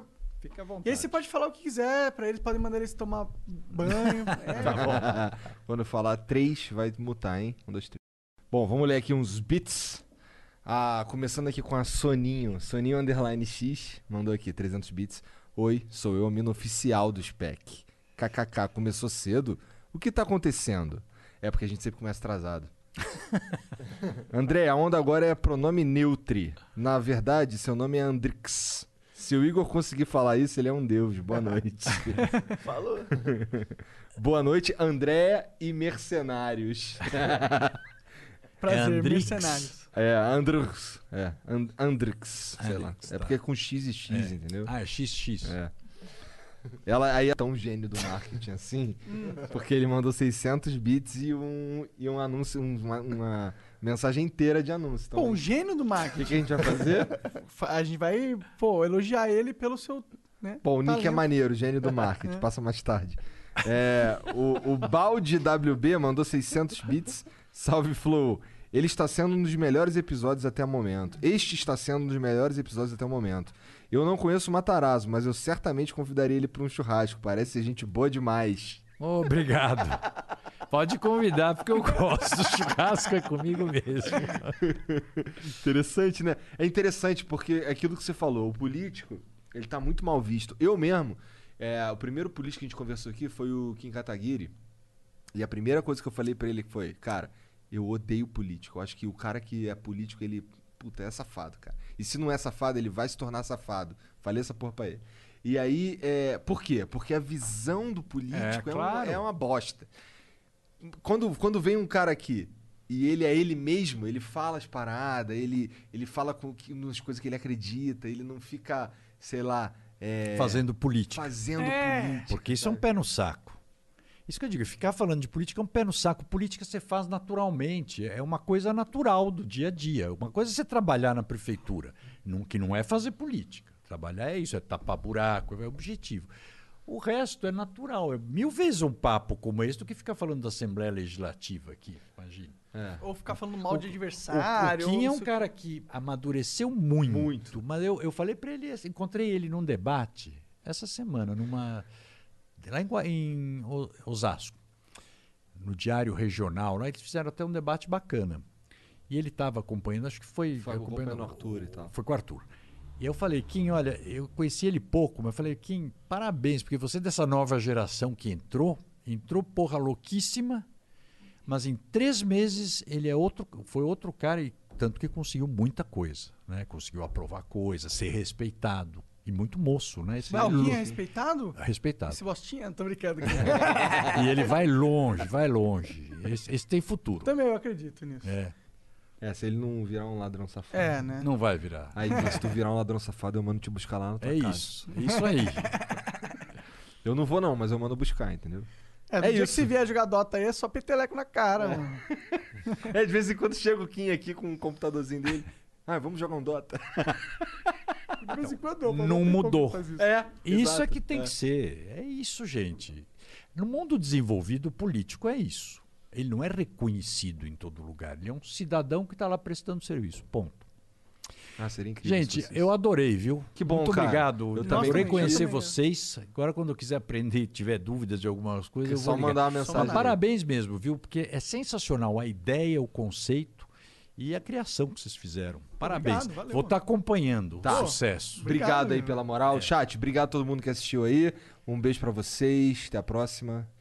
Quiser Como é que é? Matarazzo no André, 55. É, é 55. Matarazzo 55, mas quem estiver vendo aqui, lembra mais sempre do André do que político, porque e é André com A no fim, tá? E eu sou menino. Aliás, não, eu sou o que que é agora? É, Andrex. é Drex. Dois. Gente, obrigado. Um abraço grande para vocês. Valeu, tchau, Valeu. tchau. Boa noite.